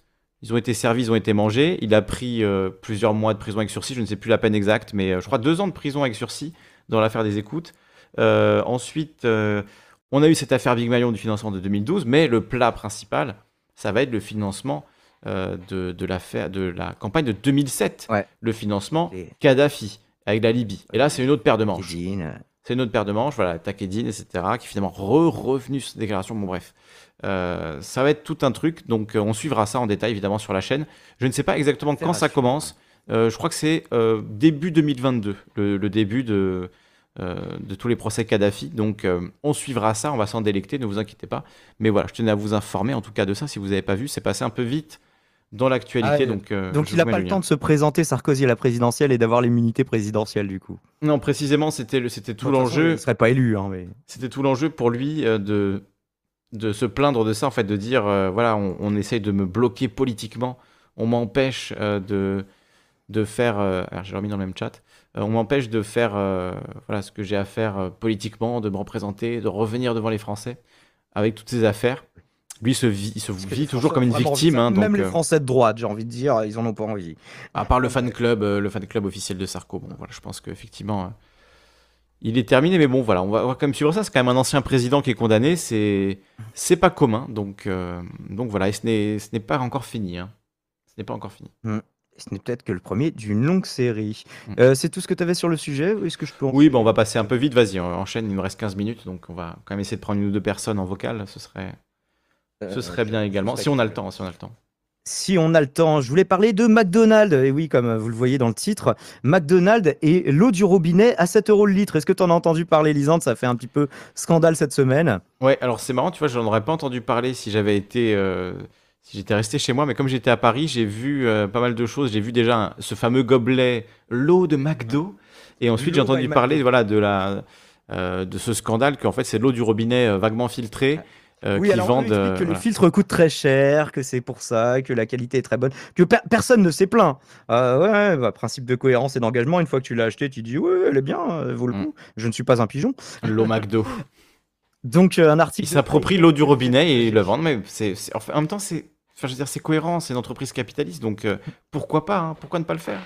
Un jour, ils vous vendront l'oxygène by McDo. Et oui, c'est de l'oxygène qui a été épuré spécialement dans nos restaurants. Donc dès que tu rentres, il faut payer un petit 2-3 balles pour pouvoir profiter de cet oxygène. Est-ce qu'il aura cette petite odeur de cheeseburger là qui est qu'on retrouve dans tous les McDo euh, Il y a la même odeur. euh, je sais pas si t'as. Ouais, c'est, du- c'est marketing olfactif en quoi au final. hein. Du coup, ouais, c'est ça. C'est que quand tu arrives aux abords du McDo, tu reconnais cette odeur caractéristique. Ouais. Et euh, il y avait plein de trucs comme ça. C'est comme euh, euh, les, boulanges, euh, les petites boulangeries qu'il y a dans, le métro à Paris à l'époque. Ils, ont, ils avaient fait un truc pour que dans les aérations, on diffuse un, aro- un parfum de croissant chaud. Ouais, et que les gens sentent ça et qu'ils se disent et voilà. Et c'est- Mm. Nous ne sommes que le résultat de euh, pas mal euh, de, de nos instincts primitifs aussi, hein, qui restent en dépit de nos raisonnements. Bref, alors que récemment, nous avions expliqué pourquoi le géant de la restauration, commence high-tech euh, rapide, était dans le collimateur de l'État fédéral américain pour une histoire de McFlurry. Oui, Léo de la chaîne Techmaker, j'avais été surpris de le voir parler de ça, par exemple. C'était quoi? C'est ma... cette Euh, histoire de. McFlurry? Ouais, en fait, c'était euh, par rapport à la maintenance des machines McFlurry qui se mettaient très facilement, euh, enfin, qui tombaient assez facilement en panne. Enfin, bref, je vous Ah oui. et qui du coup faisait des trucs dégueulasses avec du, du moisi etc. Non, c'est pas ça le. Non, c'était pas ça, c'était plus une histoire euh, de gros sous et de technologie, ra- raison pour laquelle Léo en avait parlé, parce que lui, il n'est pas tellement sur l'alimentaire d'habitude. C'est maintenant de l'autre côté de l'Atlantique qu'un vent de protestation semble se lever, et pour cause, l'un des premiers pro- derniers produits de l'enseigne n'a pas été très bien accueilli par les Français. Et surtout en France, on va voir, parce que par rapport à la loi française, c'est un petit peu scandaleux. De l'eau du robinet à 7 euros le litre, et ce nouveau produit n'est autre que l'eau by McDo, pouvant être plate, pétillante, voire même aromatisée. Oui, pour 7 euros le litre, quand même, grand prince, hein, je trouve. Elle est 7 servie dans un gobelet en carton jetable. Concrètement, cette eau est simplement de l'eau du robinet filtrée, produit qui va venir remplacer les traditionnelles bouteilles d'Evian et de Badois, ce qui a déclenché le feu aux poudres. C'est son prix allant de euh, 1,70€ pour un gobelet de 25 centilitres d'eau plate, de Ouais. gorgée, et pouvant monter jusqu'à 2,75€ pour la version aromatisée de Sur- 50 Surtout qu'en. France, tu, tu dois servir de l'eau euh, gratuitement en fait. C'est ouais, ça, t'es obligé. Et, et c'est- là que la culture, ah, la, la culture d'entreprise de, de McDo entre en, contra- en contradiction avec les lois de notre pays ici en France. Donc, Donc, il, il faut, euh, si tu vas au McDo pour demander un verre d'eau, il faut dire je veux pas l'eau by McDo, je veux l'eau du robinet non Je veux pas qu'elle filtrée. soit filtrée. Voilà, Mm. Je veux l'eau du robinet non filtrée, la vraie eau du robinet gratuite. Après, est-ce qu'ils vont essayer de le pousser dans euh, leur menu? Je ne sais pas. Euh, Nous verrons. J'ai pas été à McDo Bah, depuis pour vérifier. Bah, vu le, vu le, le- la gueule du gobelet, ça a l'air d'être complètement le gobelet euh, type du menu McDo, quoi. Donc, euh, clairement, c'est c'est le cas. C'est genre, ah, plutôt, tu vois, plutôt que de boire du soda, buvez de l'eau by McDo. Ça le délire, je pense. ton time-out, euh, là, Aurélien. Ça ressemble à leur bu- burger au salsifis. J'ai pas compris en quoi le message était problématique sur le coup. Oui. Enfin bref. La, la Je- je censure, euh, la censure YouTube, hein, toujours. La censure sur notre chat. Euh, donc, sous couvert de démarche éco-responsable, hein, puisque le carton est recyclable, Ah, euh, McDonald's avait dévoilé, enfin, euh, je sais pas en, en quelle proportion il est recyclable, hein, c'est c'est toujours le, le problème. Ma- McDo avait dévoilé cette année son objectif de bannir les bouteilles en plastique de ses points de vente d'ici la fin de l'année. Mais comme le rappelle Le Monde, cette décision, plus que louable, n'est en réalité qu'une réponse à un impératif légal, la France et l'Europe ayant interdit leur commercialisation à partir de 2021. Une aubaine pour McDo qui, en plus d'avoir l'argument idéologique de réduction de l'usage du plastique, bénéficiait également d'un intérêt financier dans cette démarche, avec un prix de revente estimé entre 5 et 7 euros le litre. L'un des big three du euh, fast-food se permettait ce- ce- certainement une très belle marge sur ses produits. Alors par contre, il disait 2,75 pour 50 centilitres, mais c'est pour la version aromatisée, mais euh, du coup, ça fait pas ça fait pas 7 euros le litre. Ou alors la version aromatisée est moins chère. Il y a quelque chose que je, je- je ne comprends pas très bien ici. Ça resterait très cher pour de l'eau du robinet, ceci dit. Euh, donc jusqu'à 7 euros litre, l'un des big three du fast-food, c'est une très belle marge du coup sur ce produit, puisque c'est, on rappelle, de l'eau du robinet. Donc les calculs sont pas bons. L'eau by McDo 7 euros le litre, l'eau by Eau de Paris 0,003 centimes, le- euh, tr- euh, 3 euros le litre, donc ouais, même pas un centime d'euro le litre. Euh, de vives réactions, mais dans un communiqué, l'enseigne a réfuté l'accusation selon laquelle elle souhaitait réaliser des profits grâce à l'eau du robinet. Elle déclarait le prix de vente de l'eau by McDo est dans la moyenne du marché au litre des prix de l'eau filtrée vendue en restaurant. Le prix de revient de l'eau by McDo est même supérieur à certaines eaux en bouteille que l'on peut trouver sur le marché. Oui, ça nous coûte très très cher à filtrer. Toutefois, malgré les déclarations du genre américain, hein. les internautes se sont emparés de l'affaire, exprimant un mécontentement presque unanime. content là. L'eau by McDo euh, n'est ni plus ni moins que de l'eau du robinet revendue entre 1,70 et 2,75. L'arnaque du siècle. Eau by McDo, donc quelques tweets, ou l'art de faire payer l'eau du robinet. Euh, vous n'avez pas honte avec votre euh, eau du robinet by McDo à 6 euros le litre, donc lui en mode plus Burger King du coup. Il y a une meuf dans mes stories, elle a acheté l'eau by McDo, je vais crier sous l'oreiller, je reviens. L'eau by McDo, Zema, ils ont inventé l'eau, bravo. Pourquoi pas l'eau en poudre, hein, on l'avait dit, il faut juste rajouter de l'eau tous à l'eau by McDo. Mais wesh, vos sodas, c'est déjà plus de l'eau de toute façon. Euh, C'est beaucoup de glaçons, hein, un autre reproche. Vous m'avez convaincu d'acheter des actions euh, McDo. Vous êtes des génies, vendent de l'eau du robinet et prétendent diminuer la conso de plastique. Bravo. Beaucoup l'ont aperçu comme un comportement abusif et rappellent que, selon la loi, arrêté numéro 25-268 du 8 juin 1967, la carafe d'eau accompagnant un repas ne peut pas être facturée. On comprend facilement comment l'arrivée de cette nouvelle gamme de produits a engendré cette polémique et polémique qui continue depuis. Ça fait cinq jours que les gens en parlent et qu'ils ne sont pas contents. Qu'en penses-tu, Lisandre Qu'en pensez-vous, le chat? Bah, c'est consternant, euh, mais en même temps, c'est assez logique hein, de la part de McDo. Je veux dire, si ça passe et si des gens en achètent, euh, voilà, c'est tout à fait euh, dans leur, dans leur conduite habituelle. Donc, moi, ce que je retiendrai, c'est que si vous voulez votre eau gratuite, il faut bien demander de l'eau non, non by McDo. De l'eau qui n'est Ouais. pas by McDo. De l'eau par euh, Lyonnaise des Eaux, by Lyonnaise des Eaux ou par un autre, hein, peu Autant importe. boire du coca, oui. C'est sûr que c'est le même prix que le coca, c'est aussi. euh, Ouais, ouais. trop fou. C'est un, un petit peu triste. Un litre de coca égale 9 litres d'eau. Euh, je sais pas trop comment tu calcules ça, mais effectivement, euh, je sais que notamment ils accaparaient dans certains pays euh, Coca euh, de l'eau euh, de, euh, de l'eau de source et qu'ils l'accaparaient en tellement grande quantité que les gens en fait ne pouvaient plus tellement se permettre d'acheter de l'eau de source et que c'était moins cher pour eux d'acheter du Coca à Coca qui leur volait leur eau de source.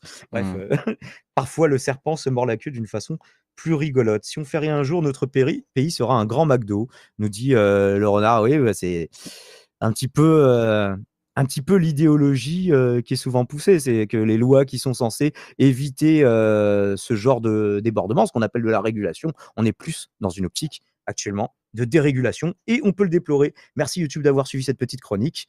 À la prochaine. Abonnez-vous, likez, commentez, partagez. Abonnez-vous à la chaîne de Lisande Calivision. Je mets à chaque fois le lien cliquable à l'écran. Ciao, Au ciao. revoir. Ah, tu nous l'as fait un petit peu à la Giscard. Et j'ai encore euh, un une petite critique de fondation. Est-ce que toi, tu avais autre chose? Je ne sais pas. Euh, non, moi c'est bon, j'ai j'ai parlé de des sujets dont je voulais parler. Ok, donc euh, rapide critique de Fondation pour YouTube. Euh, Fondation, moi, c'est la série que j'attends depuis euh, tellement longtemps, puisque moi, sur ma, propre chaîne, comme vous pouvez le voir, il y a Isaac Asimov sur la bannière. Donc, forcément, j'étais très, très hypé. et, du coup, j'étais day one en train de regarder l'épisode que je vais donc essayer de vous. je essayer de vous livrer un avis sans spoil. Alors, déjà, la série est très, très belle. On pouvait le voir dans les trailers. Euh, Il y a des plans qui font vraiment. Euh, c'est- dingue, les, les- les productions des séries depuis Game of Thrones, il y a des fois où on, on dit, bah, on se dit c'est aussi beau et aussi ambitieux qu'un film. Il y a certaines euh, scènes où- qui demandent beaucoup de figuration. Durandal justement avait noté que bon, les plans étaient un peu resserrés pour filmer une catastrophe globale. Et euh, honnêtement, une fois pris dans l'épisode, vous ne le constatez pas franchement. Enfin, vous arrêtez pas là-dessus. Et évidemment, en faisant du image par image euh, sur un trailer de 2 minutes, Oui. on s'en rend un peu plus compte. Mais Mm. bref, c'est très beau. Euh, L'acting est euh, un petit peu inégal, mais dans l'ensemble, plus que correct.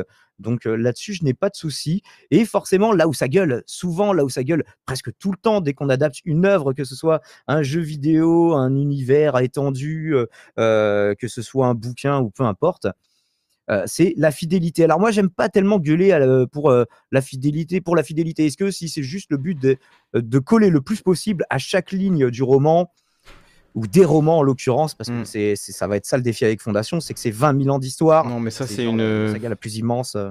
ça c'est une vision de de l'adaptation qui est enfin voilà qui est qui est celle de fan en fait et euh, quand on fait une adaptation forcément il va y avoir des changements si tu adaptes euh, d'un format à un autre euh, c'est un travail en fait. C'est quelque chose qui demande plein de prises de décision. Euh, le choix des costumes le choix des acteurs le choix de euh, voilà. Quand tu as une description dans un livre il n'y a pas a pas une seule réponse à comment il faut la représenter cette description en fait. C'est quelque chose de subjectif. Chacun se fait son propre monde à l'intérieur. Donc comme ça va être deux expériences totalement différentes, la question c'est est-ce que l'adaptation est bonne et est-ce qu'elle fait passer euh, voilà, le même message que le, que le livre ou, enfin, Après, c'est même pas le but parce que par exemple, Alors, Starship, pour l'instant, ça va être dur d'en juger, mais justement, il y a quand même quelques petites choses qui m'ont froissé. elle n'est pas encore sortie le- du coup le- la série? Ah, si- ah si, il y a les deux premiers épisodes qui sont déjà accessibles. Les deux premiers, d'accord. Quand sort le troisième C'est une série HBO euh, euh, C'est une série Apple Plus sur le coup. D'accord, je sais pas ce Donc, que mais, mais que vous pouvez euh, que vous pouvez retrouver euh, en dehors d'Apple. De- Et puis ça on est de retour, été que hein. pour la musique, ça aurait été pour la musique, le jeu vidéo, les films, les livres, euh, genre pareil, payer- payer 30 euros par mois, mais t'imagines si euh, tu fais payer à des milliards de personnes 30 euros par mois, ça fait des thunes à, à redistribuer, hein, donc euh, en vrai, euh, c'est tout à fait euh, faisable. Mm. Euh, Fondation, je vois pas comment en être fidèle, l'univers est trop vaste et trop long. Oui, c'est pour ça que je me demande s'ils vont adapter tous les romans, parce que Fondation, c'est pas un seul roman. Déjà, adapter un roman en film, même un film de 3 heures, c'est impossible. Adapter un roman en une série, une saison par exemple, d'une série, c'est faisable. Euh, par contre, adapter, euh, je sais pas, il y a une quinzaine de romans sur Fondation, le cycle de Fondation, parce qu'il y a le cycle des robots et le cycle de Fondation. Encore que euh, que- je ne veux pas spoiler, c'est pas grave. Mais justement, cette série spoil énormément de trucs. Moi, ça, ça m'énerve. Parce Ah. que justement, ça, ça, ça, ça spoil.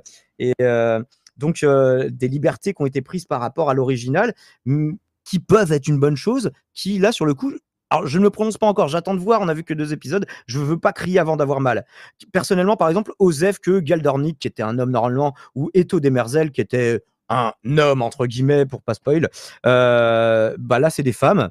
Franchement, j'en ai rien à foutre. Mais il paraît qu'il y a déjà des gens qui gueulent là-dessus en disant Ah non, ils sont censés avoir des pénis et ils n'ont pas les pénis et du coup, non Euh, Enfin bref, voilà, et visiblement, c'est un peu le discours. C'est à droite, hein, c'est comment ils sont. Mais euh, bon, ça, je m'en fous. Euh, j'ai envie de dire, à la psychodélique s'en sur le coup. Euh, Osef qu'il y ait des clones de l'empereur euh, qui soient depuis des siècles. Normalement, ils sont. C'est pas un empereur Cléon Ier qui est au pouvoir depuis des siècles et des siècles. Il n'est pas censé avoir euh, trois versions de lui-même. Mais ça, par exemple, c'est une liberté que je trouve intéressante sur le coup. Donc, euh, j'ai hâte de voir où ça, ça nous emmène. Et si ça a la même fin que ça, si Cléon Ier a la même fin que dans les romans. C'est un petit peu un truc à la course qui lui arrive dans les romans. Enfin bref. Et du coup, bon, en attendant de voir ce que ça apporte concrètement, il y a des choses qui m'ont chiffonné. Euh, alors, sans trop en dire, me bouchez-vous quand même peut-être les oreilles pendant 30 secondes, euh, même si je vais essayer de spoiler le moins possible. Euh, L'empereur sait que Demerzel est un robot. L'empereur n'est jamais censé l'apprendre, ça. Limite, en fait, à peu près personne n'est au courant jusque des milliers d'années plus tard, quoi. Enfin bref. Et, et l'histoire d'amour de Galdornik qui a été rajoutée, alors visiblement conditionne la fin du deuxième épisode. Euh, et la fin du deuxième épisode, il se passe quelque chose qui ne se passe pas dans le roman, un événement qui est quand même très très important euh, sur un personnage, sur le personnage de Harry Seldon. Et, euh, et là, je me demande vraiment où ils veulent aller par, par rapport à ça. Et, euh, vu que c'est complètement intriqué à cette histoire d'amour, donc je me souviens pas de Galdornik qui était vraiment plus un personnage secondaire euh, dans les romans. Là, ils le mettent plus en personnage principal, même devant Harry Seldon. Donc, donc on verra en, soi pourquoi pas, mais, mais là, c'est une direction qui est prise qui est vraiment radicalement différente. Je ne sais, je vois pas en quoi ça, qu'est-ce que ça peut apporter, en quoi ça peut être plus intéressant. Et euh, donc nous verrons. Et euh, ce que je, trouve dommage aussi, c'est qu'il va être déjà suffisamment difficile d'adapter tout ce qu'il y a dans les romans. On le disait, hein, c'est une bonne quinzaine de romans. Pourquoi ajouter des éléments à l'intérêt pour le moment si discutable?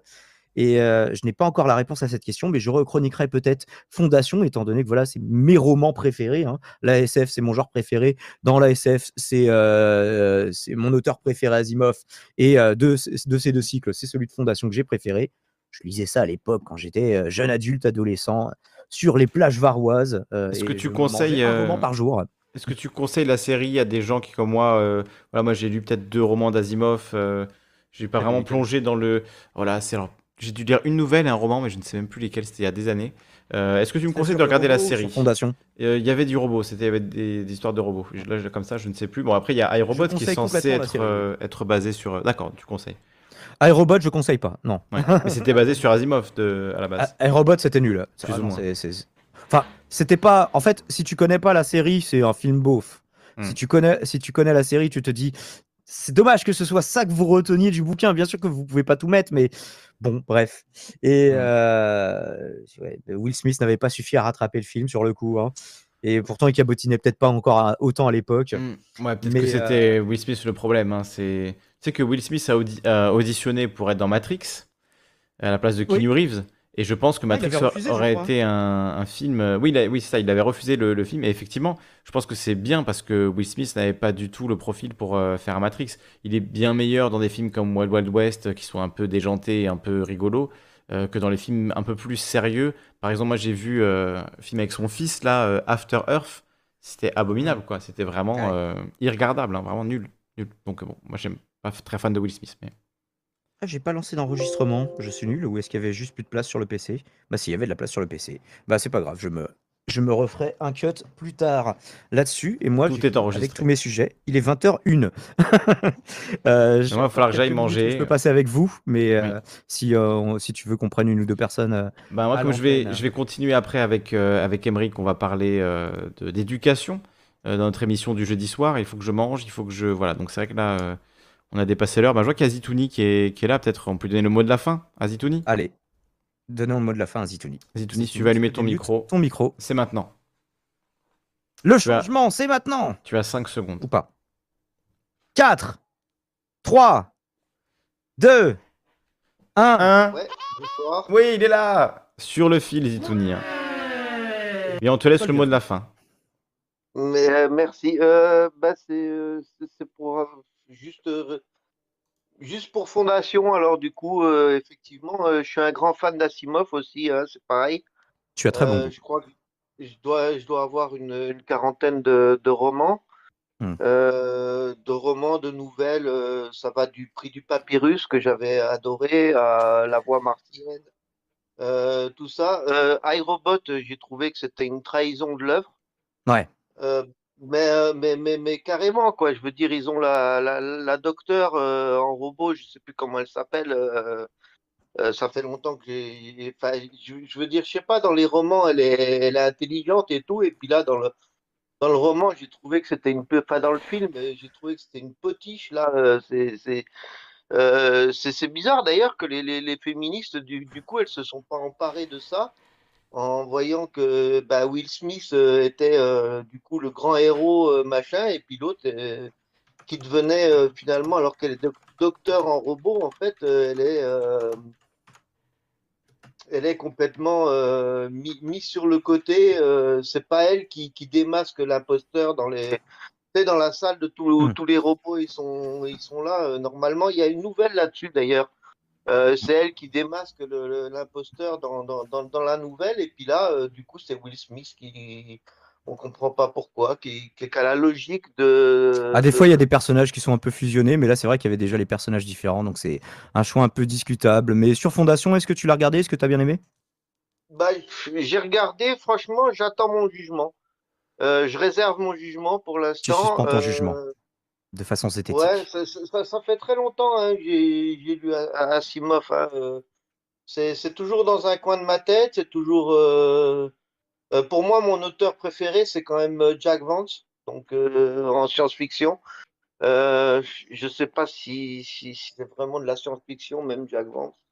C'est plus du social, c'est plus du. Même si ça se passe dans est. futur, Après, la science-fiction, ça sert souvent de prétexte pour parler de pro- problématiques bien réelles, Ouais. bien présentes, voir euh, ce qui peut nous arriver dans un avenir proche en le projetant dans un avenir lointain pour en voir le bout du bout, tu vois. Ouais, parce qu'il y a une différence aussi entre science-fiction euh, pure à la Star Wars et anticipation, ce qui est plus euh, ce que Mm. fait Asimov, qui est de la science-fiction aussi, mais la science-fiction d'anticipation, elle prétend plus prendre des dérives de notre société actuelle, imaginer des problèmes qui vont avoir lieu, que juste se contenter d'avoir des vaisseaux spatiaux et des lasers. Euh, Ça, c'est plus Alors, space opéra, mais bon. presque toujours de l'anticipation. Bon, alors il y a Star Wars qui dit c'est il y a bien longtemps. Il y a le space opéra, il y a le. mais- Bon, voilà. Oui, oui, d'accord. Non, mais le space opéra, c'est euh, quelque part ouais. de l'anticipation. Alors après, la- euh, il y, a, il y a- il y a plein de sous-genres. hein. Il y a le- la hard science-fiction où ils veulent avoir des trucs les plus crédibles possibles. Genre, j'ai lu euh, la trilogie de Mars de Kim Stanley Robinson. Ça fait des milliers de pages, mais c'est passionnant. Enfin, Ouais. il y, a plein de sous-genres comme ça. Le space opéra, j'aime beaucoup aussi. On pourrait se faire une émission science-fiction avec euh, un auteur Ah, ou putain, quelqu'un, un connaisseur, ce serait intéressant. Ce serait un Ah ouais, bon, ça, euh, tu vois, pour lier à l'actualité et tout, je pense qu'il n'y aurait pas, de, pas trop de soucis. Euh, bon, moi, il va falloir que j'y aille, donc euh, je te remercie, Zitouni, de- d'avoir participé, d'avoir euh, quand même donné ton point de vue sur, euh, sur euh, cette série. Moi, je vais, la- je vais la regarder, ça m'a l'air intéressant, mais il y a plein de trucs à regarder. J'ai envie de regarder le truc coréen aussi, euh, en mode Battle Royale, là, je sais plus comment ça s'appelle, mais ça a l'air cool sur euh, Netflix. C'est... Ah. Ouais. J'ai entendu Ouais. parler. Ouais, ouais, ça a l'air vraiment pas mal. Enfin, moi, je suis un très gros fan de Battle Royale, donc c'est vrai que là, ça m'a l'air d'être quelque chose qui a repris l'esprit Battle Royale, mais sans être une pâle copie un peu comme Hunger Games, mais en amenant quelque chose de nouveau un petit peu. Donc, euh, je suis curieux de voir ça. Et ben, je si je la regarde cette semaine, je vous donnerai mon point de vue euh, là-dessus la semaine prochaine. Voilà, plein de choses à discuter la, la prochaine fois. euh, Fortnite, le live action. hein, j'a- J'appelle au boycott complet de McDonald's. hein. Très bien. Bah, euh, Très bonne conclusion. Boycott total de McDonald's, de Burger King et de tous les fast-food. Allez chez des petits fast-fooders indépendants à la limite. Hein, voilà. Des fast-foodiers. Des fast-foodiers, des bons fast-foodiers de chez nous, des bons kebabiers de chez nous. Voilà. Ce sera la conclusion. Bah, merci, merci euh, Eh bien, merci à toi, Lisandre. Bon appétit. Et donc, on peut te retrouver à partir de 21h avec Émeric Détat- 21h30. pour parler de 21h30. pour parler de D'éducation, ce soir on parlera des conditions Quel prisme matérielles de l'enseignement. D'accord. Donc euh, voilà, Beaucoup à du, dire. point, du point de vue des profs, beaucoup à dire, beaucoup à dire. Donc euh, on sera en live tout à l'heure sur Twitch, sur YouTube, comme d'hab, pour euh, discuter euh, d'éducation ce soir. Et voilà, on fera le, le bilan de, de Zemmour dans la semaine plus tard. Bon, je vous laisse. Un grand merci Daimon. On te retrouve mardi soir à 22h pour euh, ta radio libre. C'est ça. Et mardi. donc, une, une, euh, vidéo qui me demande beaucoup, beaucoup de travail actuellement, qui va sortir prochainement. Je commence à en voir un peu le bout. Très bien, on a hâte. Donc voilà. Ciao, merci d'avoir À la suivi le prochaine. couvre-feu 29e du nom, je crois. Euh, je rectifierai la numérotation si ce n'est pas le cas. Moi, j'ai lâché l'affaire. euh, J'arrête de compter les émissions, les trucs. J'en ai fait trop. c'est- J'arrête. J'arrête. Stop. je te laisse la comptabilité. Je, je ne peux pas. Bon. Des bisous. Ciao, bah, À la bah, prochaine. bon appétit. Et puis à la à prochaine YouTube. Ciao, Ciao. ciao. Merci d'avoir suivi le couvre-feu et une d'avance, un bon week-end à vous. Salut, salut. Bye. Ah non, et je vais quand même remercier euh, Kalex, Krax, Bouricha, Anonyme et Victoria euh, pour leur soutien sur Tipeee. Et euh, Furling qui nous a fait un don tout à l'heure pour nous dire Tation, euh, la suite du salut qu'il avait adressé à Lisande. Et moi, je vais, vous, cette émission ne pourrait pas exister. je vais remercier Olga. Olga, tu as raison sur les licences globales. Et je ne l'ai pas relevé tout à l'heure. Tu as tout à fait raison. À bientôt et merci à tout le monde. Ciao. Effectivement. Ciao, ciao Et à 20